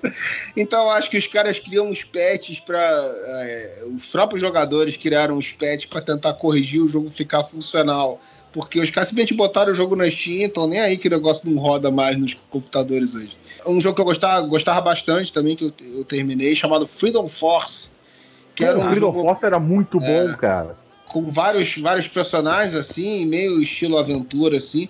Só que os personagens eram todos super-heróis, estilo Jack Kirby, né? Emulando o personagem do Jack Kirby, só que mudava o nome, mudava um pouco alguma característica do personagem. E aí eles criavam a origem dos personagens, criavam a capa das revistas. Cada missão tinha uma, uma capa de uma revista e tal. Porra, era muito legal, assim. Tinha os arquétipos dos personagens principais da Marvel, assim e os personagens eram todo o, traço, o estilo dos personagens, das artes que apareciam, era tudo no estilo do, do Kirby, cara. É, é muito legal esse jogo. E teve um que, eu, se não me engano, o Marcelo mesmo que me mandou o link outro dia, e que estão lançando um jogo do Blade Runner. Só que eu joguei esse, esse jogo é velho pra cacete, eu joguei na época. Eu tenho ele aqui até hoje, cara. Ele era uns 5 CDs, eu acho, na época. E era um jogo que tem alguns atores que fizeram o filme gravando os voiceovers, a própria. Caraca, esqueci o nome dela agora. Xian Yang, que, que fez a Rachel. O cara que fez o dono da Tyrell Corporation. Alguns caras assim gravaram as vozes pro jogo, usa a trilha original do jogo. Pô, é, é um jogo que tem os seus, seus problemas na época, ele já ficou um pouco defasado porque demorou a ser produzido, mas que a história é legal e, e tem esse atrativo para quem gosta do filme, né? Que é meio que, apesar do gráfico ter ficado um pouco defasado na própria época, hoje então nem se fala, mas ele era imersivo porque, pô, tu se sentia realmente entrando naquele universo ali. É outro que os caras estão relançando também agora. O, o, legal é o cara dizer, não, era um jogo que tinha 5 CDs para poder jogar o jogo. Sim. Hoje é uma coisa absurda você pensar isso, né? Ué, Porra, tinha muitos, cara. É, eu cansei de ter jogo com, sei lá, 10 disquetes. É, Carmen, não. Carmen San Diego eram acho que 11 disquetes pra você instalar. É, aí você instalava né? 10, aí o 11 primeiro dava pau. Dava erro. Você, puta, mano. Não, na época do disquete, muito mais do que. Não, porra, na época do disquete era, era insano o negócio. Mas na época do CD também, cara. Tinha vários jogos. Baldur's Gate, se eu não me engano, eram seis CDs também. Cinco CDs. cinco, né? Cinco. Pois é, aí, aí, quebrava um, o meu três quebrou, fudeu. Aí tive que arrumar com alguém, talvez eu tenha sido até o Fernando. Alguém cara, pra poder copiar o 3, fazer uma cópia Gate, do 3 pra continuar usando o jogo. Eu falo que o Baldur's Gate, eu tenho uma tristeza no meu coração, que é o seguinte, o Baldur's Gate, ele, ele tinha, sei lá, vamos supor que ele tivesse sete capítulos. Eu lembro que eu tava, tipo, no sexto, eu tava no penúltimo capítulo e deu um erro. Deu um erro na hora de iniciar o sétimo capítulo, o último capítulo, dava um erro e fechava o jogo. E morreu. Só que assim, isso daí a gente tá falando de 90 e pouco. Cara, a internet era mato. Você não tinha nada, não sabia nada. Cara, anos depois eu descobri que isso daí você resolvia com a limpeza de cache. Eu já tinha apagado meu save Cara, que merda, velho. Cara, tô, outra coisa que eu lembrei agora foi que o, que o Thiago falou aí do, dos sons, né, do comandos, né? No Baldur's Gate eu personalizava os sons dos meus personagens. é, você eu descobri, podia. Eu descobri lá os arquivos de áudio, falei, porra, eu posso. Aí eu criava, tinha, tinha um macete, eu via na internet como é que fazia. Eu criava as falas do personagem e eu editava a, imagenzinha, pegava alguma imagem de, de internet e, e editava e criava os personagens, o personagem principal, pelo menos. Isso. Muito hacker. E, e, é, é, muito hacker, rapaz. Agora, uma, um hackeamento, falando dos áudios, um hackeamento que eu fiquei revoltado, que eu nunca consegui fazer, é que meu primeiro computador ele vinha com um chip 3D, não sei das quantas lá, e com um jogo de desses de Mac Warrior, que eu me amarrava no jogo. E eu sempre quis pegar o áudio, os áudios do jogo e botar no início e no fim do computador do meu Windows 95. E eu nunca consegui, cara. Eu ficava puto. Porque tinha uns sons quando você ligava, entrava no Mac, no Mac lá e tal, e ligava, e tinha uma mulher que falava, e os sons de, de iniciando, não sei o quê, bah. Porra, e depois o outro quando dava. Quando você desligava, ou quando ele desligava sozinho, porque tu esgotou o bicho até não. Fudeu, né? Tu, tu, usou a capacidade dele até ele, ele sentar, né? Acho que ele aí superaquecia, tinha... não superaquecia? É, superaquecia a arma e outras coisas aconteciam. Aí ela tinha uns sons também de shutdown. Porra, eu queria shutdown, de todo jeito botar. Sequence initiated. Exatamente. Eu queria de todo jeito botar aquela sequência de sons no meu início e no meu fim do Windows, eu nunca consegui. Cara, parabéns pela memória de lembrar o nome da frase do, do negócio especificamente. Cara, que aquilo ali era o um inferno. Toda hora vinha shutdown, sequence, iniciate. E você, puta, caraca. Os piores momentos aconteciam isso. Autopilot engage. Pois é, tá vendo? Nominal. Esse jogo era muito maneiro. Uma outra coisa importante para quem viveu essa época, né, diferente da agora, o que se oferecia era numa quantidade muito menor, você fatalmente ah, aproveitava muito mais. Porque assim. Sim. Você tinha lá um, dois jogos, você não tinha muita coisa, porque era complicado, não tinha tudo quanto é lugar. Aí tu tinha que arrumar com alguém que pirateasse o jogo pra você. E, e aí o pirateado é isso daí que, que a gente já falou, pô, tinham trocentos, trocentas mídias, tinha sempre uma que dava erro. Então, Sim, e, esse, e, essa época também, cara, era muito, era muito, você se tinha um esmero muito maior, você se envolvia muito mais com o negócio, talvez, do que hoje. Não sei se mais, mas assim, de uma forma diferente da de hoje porque você pegava, por exemplo, hoje em dia você não tem limitação tecnológica para fazer praticamente nada, né? Então tudo que o cara quer botar de história, tudo que o cara quer botar de, de cinematic, de importante, o cara dá um jeito de colocar aquilo ali dentro do jogo, né? Naquela época não, cara. Naquela época era limitado, então é, muita coisa vinha no manual contando a história do que não sei o que, do não Pô, sei o que lá. Os manuais eram muito Vinha nas entrelinhas. Então, você mergulhava naquela porra, cara, lia tudo, entendia os clãs e não sei o que lá. Porra, lembrei um outro jogo que eu tenho também que eu me amarro, cara, que ele tinha um gráfico muito tosco, que é o Interstate 76. Puta, aquele jogo era muito legal, cara. O gráfico dele era muito tosco, mas era era um, é, não era de corrida, era um jogo após-apocalíptico, só que os personagens eram tudo dos anos 70, estilo anos Sim. 70. E, e não tinha você, tinha. você equipava até o carro com uma porrada de armas. Então era tipo um jogo de combate de carros armados até os dentes. Mas a trilha era funkeada maneira pra caralho. A trilha dele é sensacional, cara. Tudo swingado, tudo, tudo música swingada, estilo anos 70. Tu pega essas músicas tipo Black Exploitation. Puta, era, muito, era muito da hora a trilha sonora. E o jogo era muito legal, cara.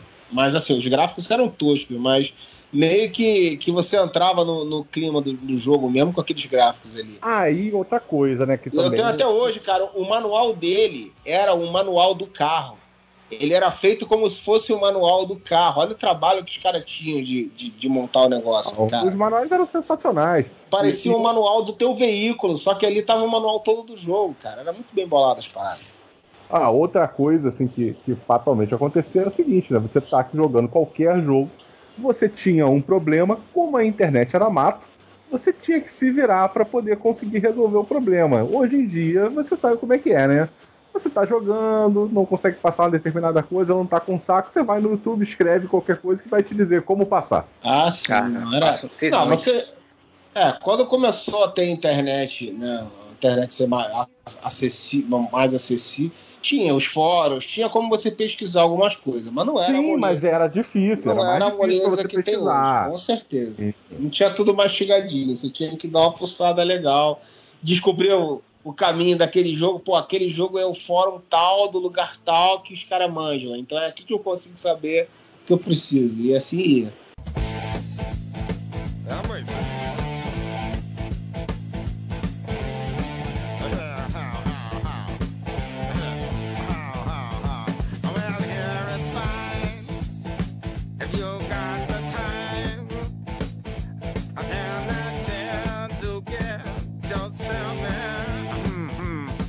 Falaram um negócio que eu acho interessante naquelas épocas, que é exatamente essa questão das historinhas. Você pensar, os, os criadores de jogos, né, que fazem esses jogos que eram mais simples, mas eles tinham que ganhar o público exatamente na construção da história, nas, nas fichinhas de, de, de, personagens, essas coisas que eu acho que às vezes hoje em dia meio que se perdem em alguns jogos que eu vejo. Pelo... É, mas tem outra coisa, isso era o bônus, tá, Marcelo? Porque assim, ganhar não era bem ganhar o público. O jogo tinha que ser bom. Se a mecânica Sim. do jogo não te pegasse, não tinha. Isso daí era tipo o bônus, era o extra. Era o que você acabava mergulhando porque você tinha mais tempo pra, pra, pra entrar naquilo dali. Hoje é muito conteúdo de todo tipo, isso afeta tudo, né? Se a gente falar de música, se a gente falar de qualquer coisa, você vai ver que antigamente o pessoal né, tinha muito mais um, uma preocupação de, de entender o conteúdo, entender a mensagem Quer dizer, sei lá, eu acho que é coisa de nerd um pouco isso também, né? Porque tu vê que Ou de velho. Um, um monte de gente que ouviu o Pink Floyd eh, desde que nasceu não entendeu porra nenhuma e ficou puto do show do cara. Então, não sei se é muito da época, talvez seja uma característica é, nerd. É porque isso, isso, abre, isso abre uma margem de discussão até pela forma como a gente consome conteúdo hoje em dia, né? Porque a gente está falando de uma época aqui que a gente mesmo citou que as coisas dificilmente chegavam, né? Os próprios jogos, enfim. É, hoje em dia, cara, você vai assistir um filme na Netflix, Você passa, sei lá, 40 minutos para poder escolher um filme de tantas opções que você tem. E aí você assiste um filme e na outra semana você não lembra mais o filme que É, você sim, assistiu. sim. Você não consegue É. mais falar. Mas você lembra um filme que você assistiu 20 anos atrás. Porque Sim, você consumiu ele de uma maneira De uma maneira diferente, com certeza. Entendeu? Ele, ele te impactou muito mais. Você conversou sobre aquele filme, ele, você ficou é, é, pensando nele, debatendo ele Sim, às vezes sim. semanas depois. E hoje em dia Sim. você faz uma maratona de filme no final de semana, na outra semana você não lembra mais nem o que, que você assistiu. Não, e sim. salientar um negócio, assim, que, que é a diferença do, do espaço, né, como você tá falando, que você tá vendo na TV, em, em casa ou no computador, e você ir no cinema, por exemplo. Eu assisti o História de Casamento, que é que tá concorrendo ao Oscar, e é um filme muito bom, eu achei, me impactou na TV, mas se eu, eu- se eu tivesse ido no cinema, tivesse saído de casa pra ir ver, tivesse ido no cinema, tivesse visto o cinema, acho que teria um impacto totalmente diferente. É. Do- Não é, nem, não é nem aquela questão de ser o saudosista de que ah, antigamente era melhor. Não, Isso. toda é, porra, tem uma série de, de vantagens da forma como é feito hoje. É, mas é mais. Não, não dá para chamar de vantagem nem de desvantagem para mim, nem o que era antigamente, nem o que é hoje. São características, né? As coisas mudaram e, e ainda dá para você ter essa imersão, mas é mais raro. É, é muito mais raro. Hoje em dia você consome música com uma velocidade incrível, você já está ouvindo outro e outro e outro. Antigamente você pegava o disco e você consumia o disco em casa, na vitrola, ouvindo com calma, com encarte das letras, entendeu? É, como eu falei, nem todo mundo, né? Tá, Às vezes o exemplo que eu dei aí. Mas, mas é, ela era propícia para esse tipo de, de coisa, né, cara? Para quem tinha interesse naquilo. Hoje em dia ainda dá para o cara fazer isso. Mas a velocidade com que as coisas vêm e a quantidade tem seus, suas vantagens, né? Você tem acesso a muito mais coisas. Você tem acesso a coisas que, que hoje tem uma facilidade de produção é, sem interferência de, de grandes empresas, né? Com, com, você consegue muitas vezes ter acesso a, a, a muita coisa cultural com, com a característica que o cara pensou originalmente, com o que ele realmente quis fazer, né? Porque não depende muito, muita produção cultural não depende mais de, de, de, de produtores e, e tudo mais que interferia no, no resultado final, né? E, e coisas obscuras que, que, que naquela época aquele cara nunca, se falando em música, por exemplo, o cara nunca ia chegar a gravar um disco, entendeu? Ou se gravasse, seria uma coisa muito diferente do que o cara pensou, entendeu? E hoje em dia não. Né? Tudo, tudo tem vantagens e desvantagens, mas uma, uma coisa que eu, que eu acho que, que se perdeu um pouco foi esse envolvimento maior com, com a produção cultural. Voltando agora para a questão da- das velharias, eu queria falar do Moro, que tá tão caladinho, ele ficou agora todo um porido aí, calado, em silêncio. É que você estava falando de jogo, não- jogo é coisa de criança, eu não gosto. É que tava falando de velharia e você é jovem? Não, da, ca- quer que, que eu prove que não sou? Você estava falando de jogo, CD, disquete. Eu quero saber quem é que ainda tem um Pense Bem em casa, que nem o que eu estou segurando na mão agora. Mas se bem tem mesmo. Caralho. Esse eu nunca tive, não, mas eu lembro dele. Pense bem, mano. Tá aqui 10 jogos incríveis, desde matemática até música. e eu lembro Porra, que esse- quando eu ganhei esse. É, é muito maneiro esse Pense Bem. E utiliza seis pilhas médias não incluídas. Cara, mas o pior é que se bobear, isso já foi relançado, não foi não? Eles estão numa onda de relançar os produtos velhos, cara, e é muito absurdo, cara. Outro dia eu vi um Gênios, caro? tu lembra do Gênios? O Gênios é aquele jogo, pô, velho, porra. Hoje em dia o cara faz isso daí com três resistores e um, um- um diodo, velho. Caralho. E hoje em dia, o Pense Bem tinha gênios, porque tem aqui quatro botãozão colorido que era pra tu tocar igual gênios. Então, e, cara, aí tu vai ver hoje, cara, os caras pegam o saudosismo da galera pra produzir uma versão atual idêntica e cobram os olhos da cara, cara. Tu pega mesmo, então- tudo bem. Tem brinquedos que antigamente já eram caros, né? Tipo um ferrorama, um negócio. Mas caraca, tu olha o preço hoje e assim, caraca, meu pai pagou o equivalente a isso naquela época? Sério? Que Porra, puta que, que ele me deu um carro? Pra que, que ele comprou? Porra, exato. É, quando teve o revival do, do- dos anos 80, uns anos atrás aí, eu, eu via coisa que, tipo, Pogobol, que é uma coisa assim, pra quê, cara? Hoje em dia ninguém vai quer saber disso. Tipo, jovem de hoje em dia não vai se ligar num Pogobol. Cara, e assim, ah, voltando ao meu Pense Bem aqui. Os que vi- o livro que vinha com Pense Bem é bem paia, porque eu tô olhando aqui. Que olha, as perguntas eram tipo: Ah, mostra um, uma, uma maçã, um desenho de uma maçã e daí tá do lado ali. Com as opções: pera, banana, uva e maçã. Salada bem mista. paia. É, salada mista. É bem, bem, bem pré-escolar, assim. Aí eu ganhei um livro que mudou a minha vida, que foi o Pense Bem do Aladdin, cara. E Do daí filme? tinha. É do filme. Aí tinha umas perguntas foda, que é que, tipo, pra uma criança responder.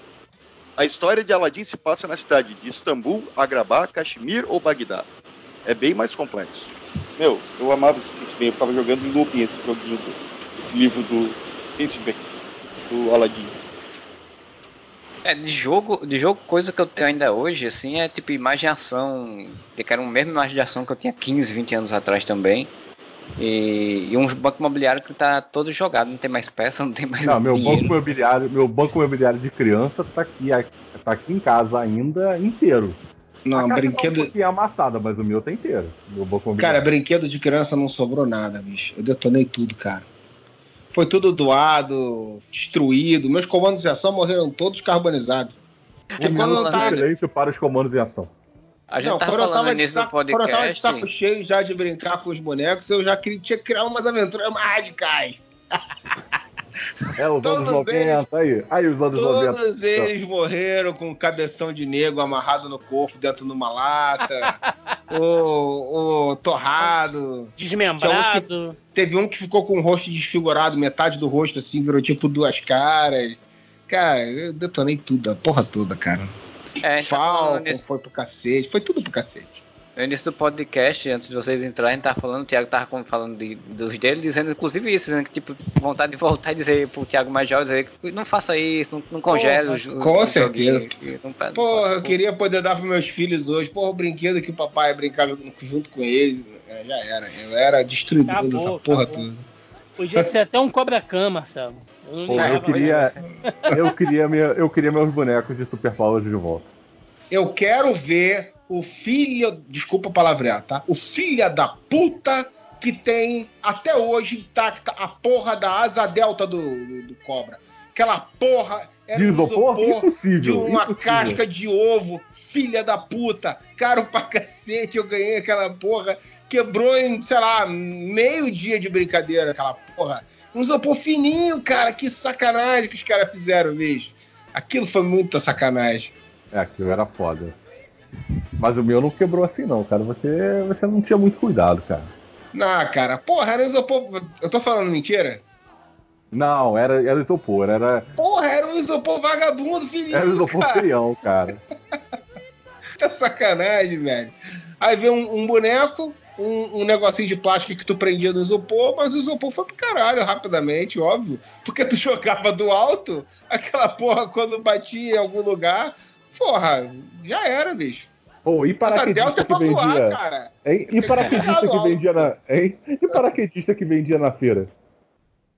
A paraquedista não precisava nem vender na feira. Você, você amarrava um. você cortava um saco plástico de mercado. Hoje em dia não pode mais. A bolsa do mercado tá mais cara que o boneco, cara. Tem que Ah, é comprar verdade, merda. é verdade. É verdade. Não, agora tem que comprar saco de lixo. A gente fazia com saco de lixo também. A gente roubava os sacos de lixo da, que a mãe do meu, do meu vizinho comprava saco de lixo, então ele era o fornecedor dos, dos paraquedas da galera. Ah, bons tempos. O, o, o meu de velharia, que eu, que eu acho que acabei não falando, foi que, que eu tinha, que eu ainda tenho, né? porque eu, eu, quando nesse podcast falei que um monte de coisa foi-se embora, não tenho mais, mas eu ainda tenho um que é um álbum de figurinha dos Cavaleiros Zodíaco. Eu ainda tenho um álbum de figurinha que eu comprei lá em 1994, 95, sei lá. E eu tenho até hoje, incompleto, ainda por, cima. Álbum, eu tive Porra, alguns cara. álbuns aqui também. Eu tinha um álbum do Fred vs Jason. Não sei se você lembra desse álbum de figurinha que saiu. Era o tipo de coisa que a minha infância tinha, era isso aí, ó. Em vez de estar vendo negócio de Pokémon, Cara. mas é que Pokémon é mais jovem, né? Mas eu, eu, eu gostava dessas coisas, cara. Filme de terror. e esse álbum do Fred vs Jason era muito toscão, assim. Pena que eu não Cara, tenho uma- mais. Uma dessas coisas que você falou aí, que o Thiago disse que se eu se pudesse voltar no passado e pedir pra não fazer. Não, toma cuidado com isso daí. Porra, eu tinha um álbum de figurinha, cara, dos Super Amigos, cara. todo desenhado pelo José Luiz Garcia Lopes. Esse álbum cara. era muito maneiro. Puta, Tinha as versões caralho. criança, não era esse? Tinha, tinha uma parte que tinha o- eles eh, bebezinhos da criança, né? não era bebê, mas era criança. Que era mesmo tipo de imagem que eles usavam pra botar em lancheira infantil, não sei o quê. Tinha eles nas Olimpíadas, tinha um monte de. Isso era nas Olimpíadas. Cara, teve um que tinha eles. Não foi esse do Super Amigo, não. Foi um posterior que eu tive também. Que tinha uma partida de futebol, cara. Dos super-heróis, cara. É muito tosco. Eu vou achar. Eu já achei isso na internet e eu vou mandar isso pra vocês, cara. É uma pena que eu não tô com o computador aqui, senão eu já ia mostrando e ia falando. Vocês iam rir. e Só da gente contar pro pessoal, o pessoal ia rir. Mas eu vou achar, eu vou achar essa porra. Era muito tosco, cara. A partida de futebol da Liga da Justiça lá contra os vilões lá. Não, mas esse, esse bagulho foi feito aqui no Brasil, né? Porque eu lembro, tenho uma vaga memória disso.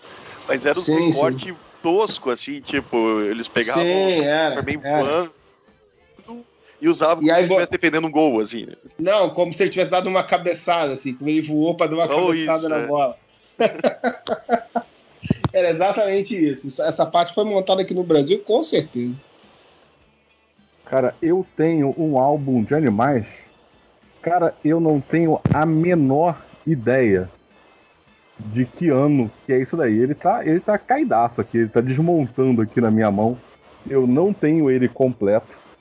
Mas assim, eu acho que a coisa mais antiga que eu tenho de álbum de figurinha, isso daí deve ser tipo início dos anos 80, provavelmente. Ó, tá vendo o, o estado da página desmontando? Tudo desmontado, tá nem sobrevivendo mais. Pô, mas, cara, eu tô falando, isso aqui é início dos anos 80. Esse álbum tá vivo até hoje. Cara, pela letra, olha só, pra você ter uma ideia, olha só, eu era tão criança nisso daí que a primeira página do álbum tem meu nome escrito, com aquelas letrinhas de criança. Aí o álbum é do quê? Dos animais? De animais. Era um álbum de animais aqui, tem vários de animais aqui. Tem, caraca, pradarias, montanhas, sabe? Só que eu não tenho a capa, eu não lembro o nome desse álbum. Eu tô Uma coisa que tentando você- aqui ver. Uma coisa que vocês falaram aí de cards, né? Card, card game, álbum de figurinha. Uma coisa que eu tinha, eu acho que eu tinha todos, tá? Porque que eu engordei nessa época pra poder completar essa coleção. Tazo. Não, cara. A- os, os cards que vinham dos dinossauros no chocolate surpresa. Ah, sim. Pô, Era eu comprei, primeiro, eu comprei no revival que, que teve de. primeiro jogo que de o pátio. chocolate era maravilhoso, né? Sim, Sim, é melhor muito chocolate que já teve. Segundo que os cards vinham bonitinho, naqueles cards retangulares. é, eram bem impressos, assim, né? Vinha com a imagem do dinossauro. E no verso vinha uma, vinha uma fichinha técnica, né? E eram 100, cara. E eu tinha todos. aqui. Mas Deus sabe onde está isso agora. É, isso aí eu queria ter tido, porque eu gostava muito de dinossauros e. e- Nossa. Cara, c- vocês falaram de Cavaleiro do Zodíaco agora de novo. Cavaleiro do Zodíaco já foi citado algumas vezes. E acabei de achar, sabe o quê? Edições da revista Herói. Ah, Caraca, eu, tinha, cara. eu tinha até alguns anos atrás, eu tinha. Ah, Cinco edições sobraram aqui na minha mão. As capas são Yoga, de Cis Desafia a Morte, o lançamento do Corcunda de Notre Dame, um especial sobre Barrados do Baile, a turma mais legal da sua TV. Power Rangers se transforma no Ranger branco, o Tommy se transforma em Ranger branco, e Marvel vs DC, obviamente, né? O confronto do século. Aí eu vou pegar aqui aleatoriamente qualquer uma delas e vou perguntar pra você. Tinha que as, as pessoas podiam votar na revista Herói, era só mandar uma carta pra lá dizendo quais eram os seus heróis favoritos. Tô aqui, deixa eu ver de quanto que é essa revista aqui. 94? Cara, eu É, nunca é comprei da- é- revista Herói, não. Mas eu tinha umas revistas. Eu tinha muita Wizard, né?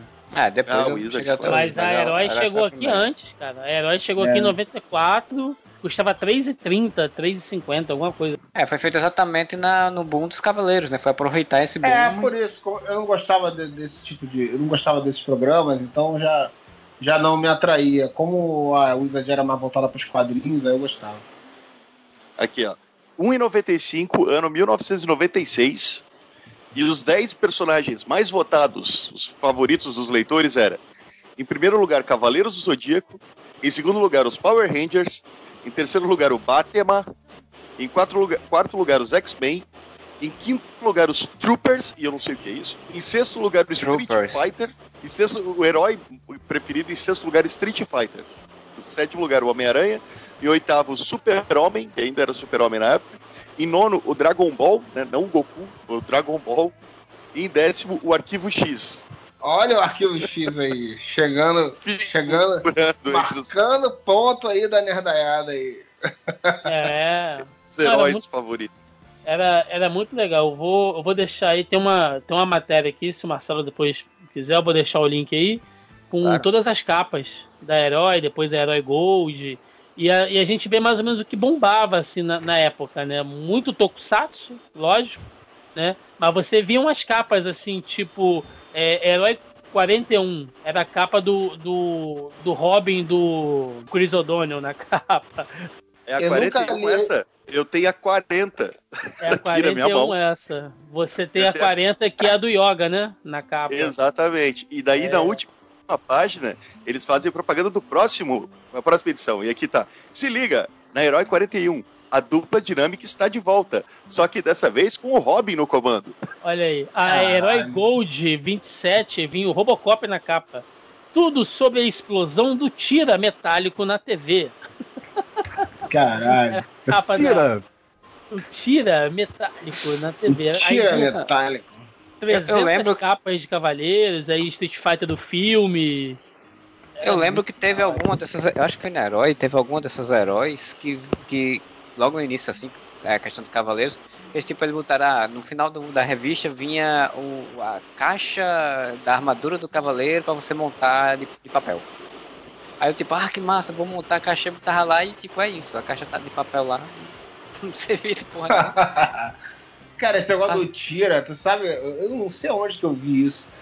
Que é um troço que é um nome que os caras da dublagem inventaram, simplesmente porque eu não tinha uma palavra pro cara usar É, quando os caras falavam Porque encaixar precisava na- colocar cop, É, que era encaixar na dicção, pra encaixar É, na dicção da dublagem. Eu tô, eu tô olhando aqui, ó, a capa da, da Herói 12 vinha com o Batman do Bruce Timm, né? Na, na capa. Aí na lateral vinham alguns personagens que eram citados dentro da revista. Aí tinha o Galactus, o Gridman, que era um Metal Hero lá, qualquer, lá japonês. Dragon, que era o Savage Dragon da Image. E o Corvo. Falando do filme Caralho. ainda do Corvo. Ó, o corpo. Eu tenho até hoje aqui, com certeza. Muita revista 7, muita revista Bis. Porra, tinha pra caralho. A revista 7 falava pra cacete. de- Revista 7 falando sobre o filme do Batman do Tim Burton, como é que ia ser, quais eram Porra, os personagens, quais eram os atores. Eu devo ter essa Ah. porra aqui em algum lugar, cara. Cara, Ah, eu tenho aqui. Revista 7, X-Men 2, Demolidor, Gangue de Nova York, Senhor dos Anéis, Inteligência Artificial, Ó, Fred vs Jason, que o Thiago citou. o legal dessas revistas, você vê hoje em dia, é, é porque tem muita coisa tipo de rumores que vai ter tal filme, e aí qual era a história de tal filme que não teve, ou um filme que ia ser de um jeito, e aí depois você viu que Ah, foi de outro, Eu né? lembro, eu lembro de eu ter visto várias, várias vezes o pessoal citar de adaptação de Watchmen, que depois não, não foi pra frente. Agora, É. essa revista Herói aí, eu nunca vi, nunca fui de ver Cavaleiro do Zodíaco, nem Dragon, nem Dragon Ball, nem nada dessas paradas. Mas a revista Herói não tinha que se preocupar com spoiler, né? Porque Dragon Ball, por Não. exemplo, os caras já faziam isso no próprio episódio, dizendo qual era o título do próximo, Goku morre e outras Goku morre. tipo. Então os caras podiam dar spoiler É. na vontade. E que era sempre se essas coisas-. Era sempre essas coisas toscas, né? Será que Goku vai conseguir sobreviver no próximo episódio? Não perca, hein? Goku morre! Porra, A explosão de Namekushin, né? E cinco minutos eram 14 episódios, né? Pro planeta explodir. os maiores 15 minutos da minha vida. O, o da Herói, ela, como pegar as informações, porque né, o Cavaleiro já tinha passado muito, né, em, em outros, na na TV japonesa, já tinha passado na França, tinha passado em outros lugares, então tinha muita informação do que ia passar ainda aqui no Brasil, É, ainda mais porque a Manchete repetiu a primeira fase do Cavaleiros umas 50 vezes. Então, esse tipo, Porra, tinha- nem fala. A manchete é- é- era assim, tipo, foi a primeira. Chegou até a primeira. A, a primeira a casa do. A casa de touro. Aí voltava ao início. É, Aí pois era, é. na, era na Era na casa de leão. de. Chegava na casa de. É. Não, era na casa de aí leão. passava aí- da casa de. Aí passava da outra casa, aí tipo, passava uma casa, aí voltava tudo de novo. Porra, cara, que inferno. Era foda, era foda. E aí assim, é- eu, pago, eu pago muito pau pra, pra revista Herói, porque mesmo com esses clickbait safados que eles já usavam nos anos 90, é, era o que a gente tinha, cara, de editorial de cultura pop, assim. Ah, sim. sim. Porque você, você não tinha outro material, você não tinha internet. Hoje é fácil. Hoje eu quero saber uma parada de um, de um filme, de uma série que vai sair, qualquer porra. É só eu entrar aqui na Wikipedia ou no Google, sabe? E, e pegar uma, uma descrição.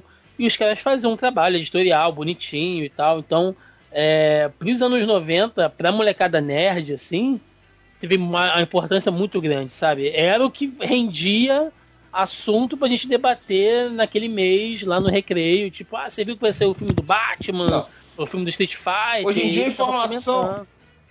Hoje em dia a informação é tanta que você fica sabendo umas merdas que aconteceram.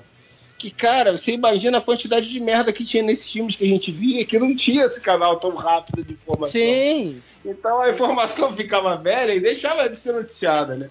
Mas hoje em dia a gente acompanha em tempo real as merdas que acontecem nas produções. sim. É. As próprias aí lendas você- urbanas que se criavam em, em torno de alguns materiais, né? Jogos Pô, que nunca foram Quer lançados. ver? Não, não, não. Mas- Quer ver a.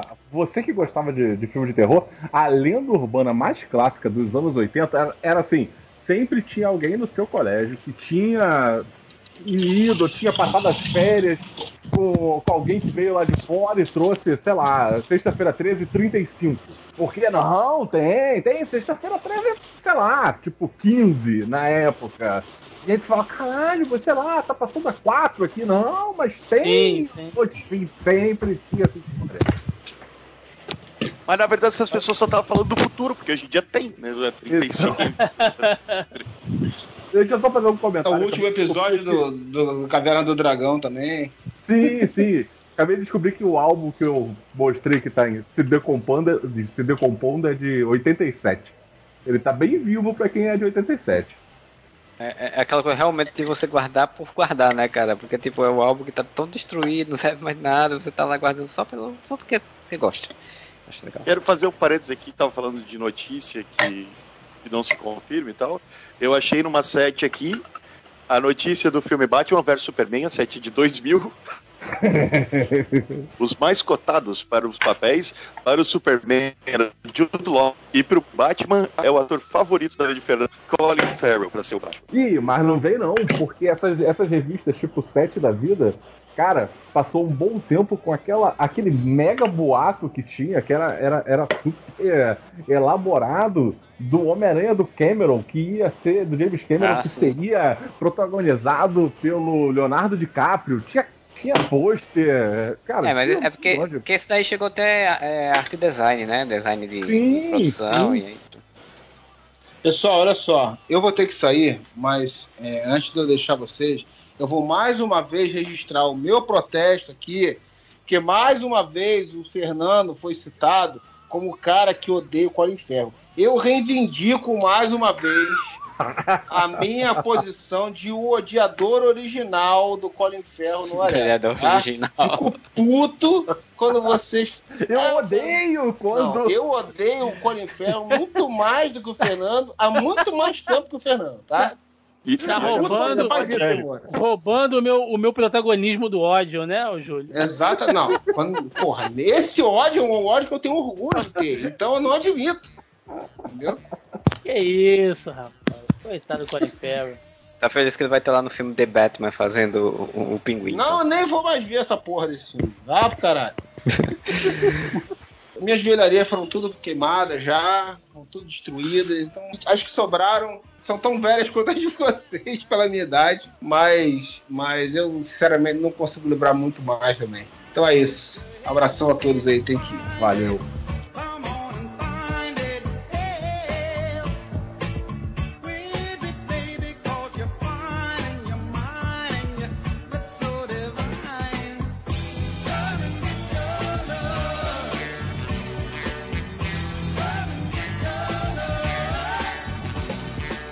Então, a gente tá aproveitando aí a saída do nosso Júlio Cruz, vamos para Falar mal do Poderia também, né? mas, mas vamos falar mal do Aquaman, não. Do Aquaman, não. Falar sobre é, as considerações finais sobre esse, essa temática né, de velharias nerds aí, de coisas que a gente tem. E eu queria perguntar a vocês, a todo mundo, né? Por que a gente ainda guarda essas coisas? Porque a gente falou lá no início de tipo ter uma coisa sentimental envolvida, mas. Mas por quê? Por exemplo, o, o Fernando você tem um papel rasgado de um negócio um que. papiro. Por que guarda essas coisas? Começa aí, Fernando, falando. Eu não tenho a menor ideia de por que faço. Assim, inclusive, aquele negócio, quando eu olho esse álbum, eu olho o álbum, pe- pego ele, eu tenho alguns álbuns aqui em casa, tá? Nem, acho que esse, esse é o meu álbum mais velho ainda aqui, que ainda existe, né? Resistiu no tempo. Mas assim, assim como o Júlio, ele tinha, eu lembro desse álbum dos Super Amigos, cara, eu queria meu álbum de volta dos Transformers, dos Thundercats, tudo isso que eu tive e acaba se perdendo com o tempo. Como lágrimas Agora- na chuva. É, por que, que você guarda isso? Não sei, porque assim, é, você no final das contas guarda e ele vai ficar no seu cantinho ali, só pra você dizer que você tem e, e uma lembrança de um passado distante, uma coisa que você teve, uma coleção que você fez, que você se apegou. Eu não vejo muito sentido, não. Eu só sei que é o que eu faço. Porque assim, pensa bem, hoje, hoje em dia, vamos fazer um, um- um paralelo. Por exemplo, minha vida com quadrinhos. Cara, eu hoje, basicamente, compro relançamentos. É, eu não acompanho praticamente nenhuma revista que esteja saindo atual. Você vive do passado, basicamente. Eu vivo do passado, eu vivo de comprar. ho- Hoje, por exemplo, eu completei, eu completei a minha coleção do X-Men do Burn. Por quê? Não sei, porque é uma lembrança que eu tenho e eu tô remontando a minha coleção de quadrinhos de quando eu era criança. É, é, acho que essa é a conclusão que eu cheguei aqui. E tu, Moro, então? Então, eu acho que tem muito isso que o Fernando falou, do revisitar o passado mesmo, sabe? Tipo, esses dias eu tuitei, eu voltei pro Twitter, tá? Me sigam lá, arroba Moura. Vale salientar que o Moro voltou no Twitter Fast and Furious, né? Tô, tô pe- recuperando o tempo perdido. Aí eu, eu, eu tuitei assim, eu, né? Eu, dois pontos. Preciso parar de viver no passado, focar no presente e pensar no futuro. Eu também. Aí eu botei uma foto que eu tava se- escutando o CD Summer Electro Hits 2002. Por exemplo, por que a gente não se desfaz de certas coisas? Eu tenho uma VIP que estava no meio das minhas sets, enquanto eu estava separando aqui. Tem uma revista VIP do ano 2000 com Camila Pitanga na capa. E tá escrito aqui, uma das matérias é: Sério, cara, elimine a barriga em dois meses e ganhe até, até aqueles gomos. Essa revista tem 20 anos. E até hoje eu não consegui fazer isso, perder a barriga e ganhar os gomos. E- Propaganda tinha- enganosa. E eu tinha 16 anos quando eu comprei isso aqui. Querendo perder a barriga e fazer os gomos. Eu não tinha barriga, eu só queria fazer gomo, agora eu tenho barriga. E não tem como. Ah, isso é igual nenhum. Queria agradecer a presença aqui, que ele já faz as suas considerações, já faz também o seu jabá, o do Thiago lá do Zoneando. Muito obrigado pela participação, Thiago. Opa, eu que agradeço. Mais uma vez, sempre divertido aqui com a galera do Areva. Bom, minhas considerações né, antes do, do Jabá. Cara, eu acredito assim, muita coisa é pelo colecionismo, né? Vocês falaram aí sobre os cards que a gente citou, álbum de figurinha e tal. Acho que colecionismo é indiferente. Eu não consigo colocar ele na questão de velharia, né? Tem a coisa também desse mercado retrô que tá hoje aí. Por exemplo, a gente não citou aqui, mas uma coisa que bombava muito e muita gente guarda até hoje é revista de videogame, né? E eu curto demais. E aí, eu hoje em dia, eu pego esses, esses materiais que são novos, mas com cara retrô, né? Então, eu faço até um jabá aí pra galera lá da Jogo Velho, da Warp Zone, que trabalham com esse tipo de material, que eles têm podcasts também sobre games antigos, mas trabalham com esse tipo de reimpressão. Então, os caras fazem é, revistas com aquela carinha de revista antiga, aquela diagramação e tal. E eu gosto de ter porque revista velha. Exato, e eu gosto de ter porque é um material que, além de ser uma coisa que eu gosto, eu gosto de jogos antigos, ele tem todo um simbolismo, sabe? Retro. Então, assim, tem a parte emocional, tem a parte do colecionismo também, mas muita coisa às vezes não, não tem sentido, né? É o que a gente falou aqui. Por exemplo, CD de música, essas coisas, eu já nem tenho mais muito, sabe? Muita coisa eu vendi ou eu dei. Porque não é mais prático. Não, assim, você, você ter um CD de música ou uma fita cassete, sei lá, é, pode ser até bacana assim para você falar, nossa, olha aqui que interessante, uma fita cassete que eu tinha, sei lá, dos Mamonas Assassinas, né, que saiu, vendeu pra cacete. Fala, olha que legal e tal. Mas dificilmente você vai ter onde ouvir aquilo ali. É um material que se você não cuidar, ele vai estragar, né, até pela composição mesmo do próprio material físico, né, ele, ele vai estragar, vai se decompor. Então, assim, são coisas que não adianta muito a gente guardar também. E eu acredito que certas coisas são mais práticas, sabe? Eu sou da geração que tinha aqueles cases com, sei lá, comprava o case lá no camelô com 80 jogos de PlayStation 2, sabe? Sim. Hoje em dia eu olho aqui em cima do guarda-roupa e falo, caralho, pra que que eu tenho essa merda? E aí eu olho aqui na minha biblioteca da Steam, todos os jogos ali bonitinhos, digitais, entendeu? Eu quero jogar, vou ali, boto o jogo, jogo, não quero mais, vou, desinstalo, sabe? Não ocupa espaço. Então, assim, eu sei que é uma visão para cada um, mas no meu caso, sei lá, pesa sempre a questão desse colecionismo, dessa paixão retrô, mas também, assim, da coisa da prática, né? Tanto de espaço, que hoje em dia a gente fica cada vez menos espaço dentro de casa, apartamento menor, você tem que se mudar e tal. Então você tem que, às vezes, priorizar, e aí quando você faz isso, tem certas coisas que você pensa, ah, nem era tão importante assim, sabe? Eu me desfiz e, no fim das contas, nem Ouviu. precisava estar guardando isso há tanto tempo. Fica nessa, nessas duas visões, né? Bom, jabá feito aqui, vocês podem me encontrar lá no zonae.com.br, onde eu falo as minhas groselhas lá com a galera do Zoneando Podcast. Né? Estamos também no YouTube aí, tem um canal lá com review, reação, dicas, análises, listas de, de, de coisas, coisas antigas às vezes, filmes, quadrinhos, assim. A gente tenta fazer sempre um conteúdo misto, né? Tudo baseado em cultura pop. Mas se você curte podcast, quiser ouvir mais uns podcasts aí sobre assuntos nerds, né? Filmes, séries, quadrinhos, enfim, curiosidades, tem o Zoneando Podcast lá no Zona E e outros podcasts também lá na casa. Nós somos um, um coletivo, né? Temos diversos parceiros lá produzindo material para todos os gostos. Vocês estavam falando aí de card games, né? Tem até podcast lá especial é, focado em tema de card game, jogos de tabuleiro, RPG, enfim, tem conteúdo para todos os gostos aí. Quem quiser visitar e chegar por lá, é só aparecer no zonae.com.br. É isso aí, gente. Obrigado mais uma vez pelo convite. A gente que agradece aí pela participação e falando aí sobre essa questão de colecionismo, né? Eu entendo, eu me desapeguei de um monte de revista em quadrinho, de, de- de livro, tô jogando fora papel velho de, de 20 anos atrás, ficha de RPG que nu- nunca foi jogado e tal. Meus CDs ali de, de que eu comprei nos anos 2000, com o dinheiro dos meus primeiros salários ainda estão ali. Eu não vou, não, tô, não vou ouvir nunca mais, provavelmente em, em formato de CD mesmo, mas estão ali guardados, não consigo me desapegar. Infelizmente, essas coisas ainda estão lá. Uma hora eu me desfaço. Mas é isso, gente. A gente vai chegando ao final desse podcast, né? Desse tema aí sobre velharias, coisas que a gente guarda. É, se você curtiu aí, você vai lá no nosso site, no areva.com, e você, na postagem desse podcast, você diz aí quais são as coisas que você tem aí que você se apega, que sobreviveu ao tempo aí na sua coleção, que você considera uma velharia, mas que você não vai se desfazer, e quais aquelas coisas que você não faz mais nem questão, você já jogou fora tudo, ou que você queria voltar no tempo e, e ter de volta que você não tinha, é, ou que você tinha e se desfez e você queria voltar no tempo e pegar, né? Tem, senhor Moura, o, as nossas redes sociais, quais são, senhor Moura? Então, você pode entrar no Twitter, no Facebook ou no Instagram, é tudo Areva com dois As. É tudo Areva com dois As? Ou algum assim, sem um A? Não, todos com dois anos. Então, o Twitter, Facebook, Instagram, vai lá ver a gente no, no Instagram e no, no Facebook. A gente está sempre postando novidades da cultura pop, notícias, já que a gente não faz isso no blog. Então, pelo menos no Instagram Ah. tem. Então, vai lá, segue a gente lá. É, no, no- site a gente tem colocado algumas notícias que não são notícias hollywoodianas, como eu falo, né? Que tem mais no Instagram, mas são coisas relacionadas a, a- aqui do Brasil mesmo.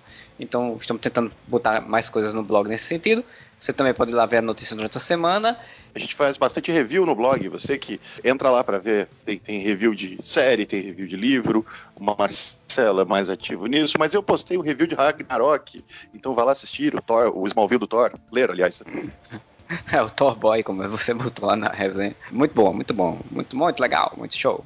tá, a gente tá lá no Spotify também, enquanto eles não expulsam a gente, né? Porque tem alguns podcasts que estão sendo tirados do Spotify do nada. O- E a gente tá- ainda tá lá. É, é, o momento que a gente tá gravando tá. né? Não sei se depois vai estar. mas a gente tá lá. Você também nos encontra lá no Spotify. E você também pode nos ajudar no nosso financiamento coletivo lá no catarse.me barra podcast whatever e dar no seu auxílio lá, sua faixa de, de apoio a gente pra gente manter nosso site, manter nossos provedores, manter nosso feed, manter tudo funcionando, assim como o Bruno Felipe Costa e o Josué Gentil da Cunha, que são os padrinhos campeões, fazem, e a Lina Aparecida Matias, que é a nossa madrinha defensora, faz todo mês e nos ajuda a manter, né? A gente volta semana que vem com mais um podcast e whatever!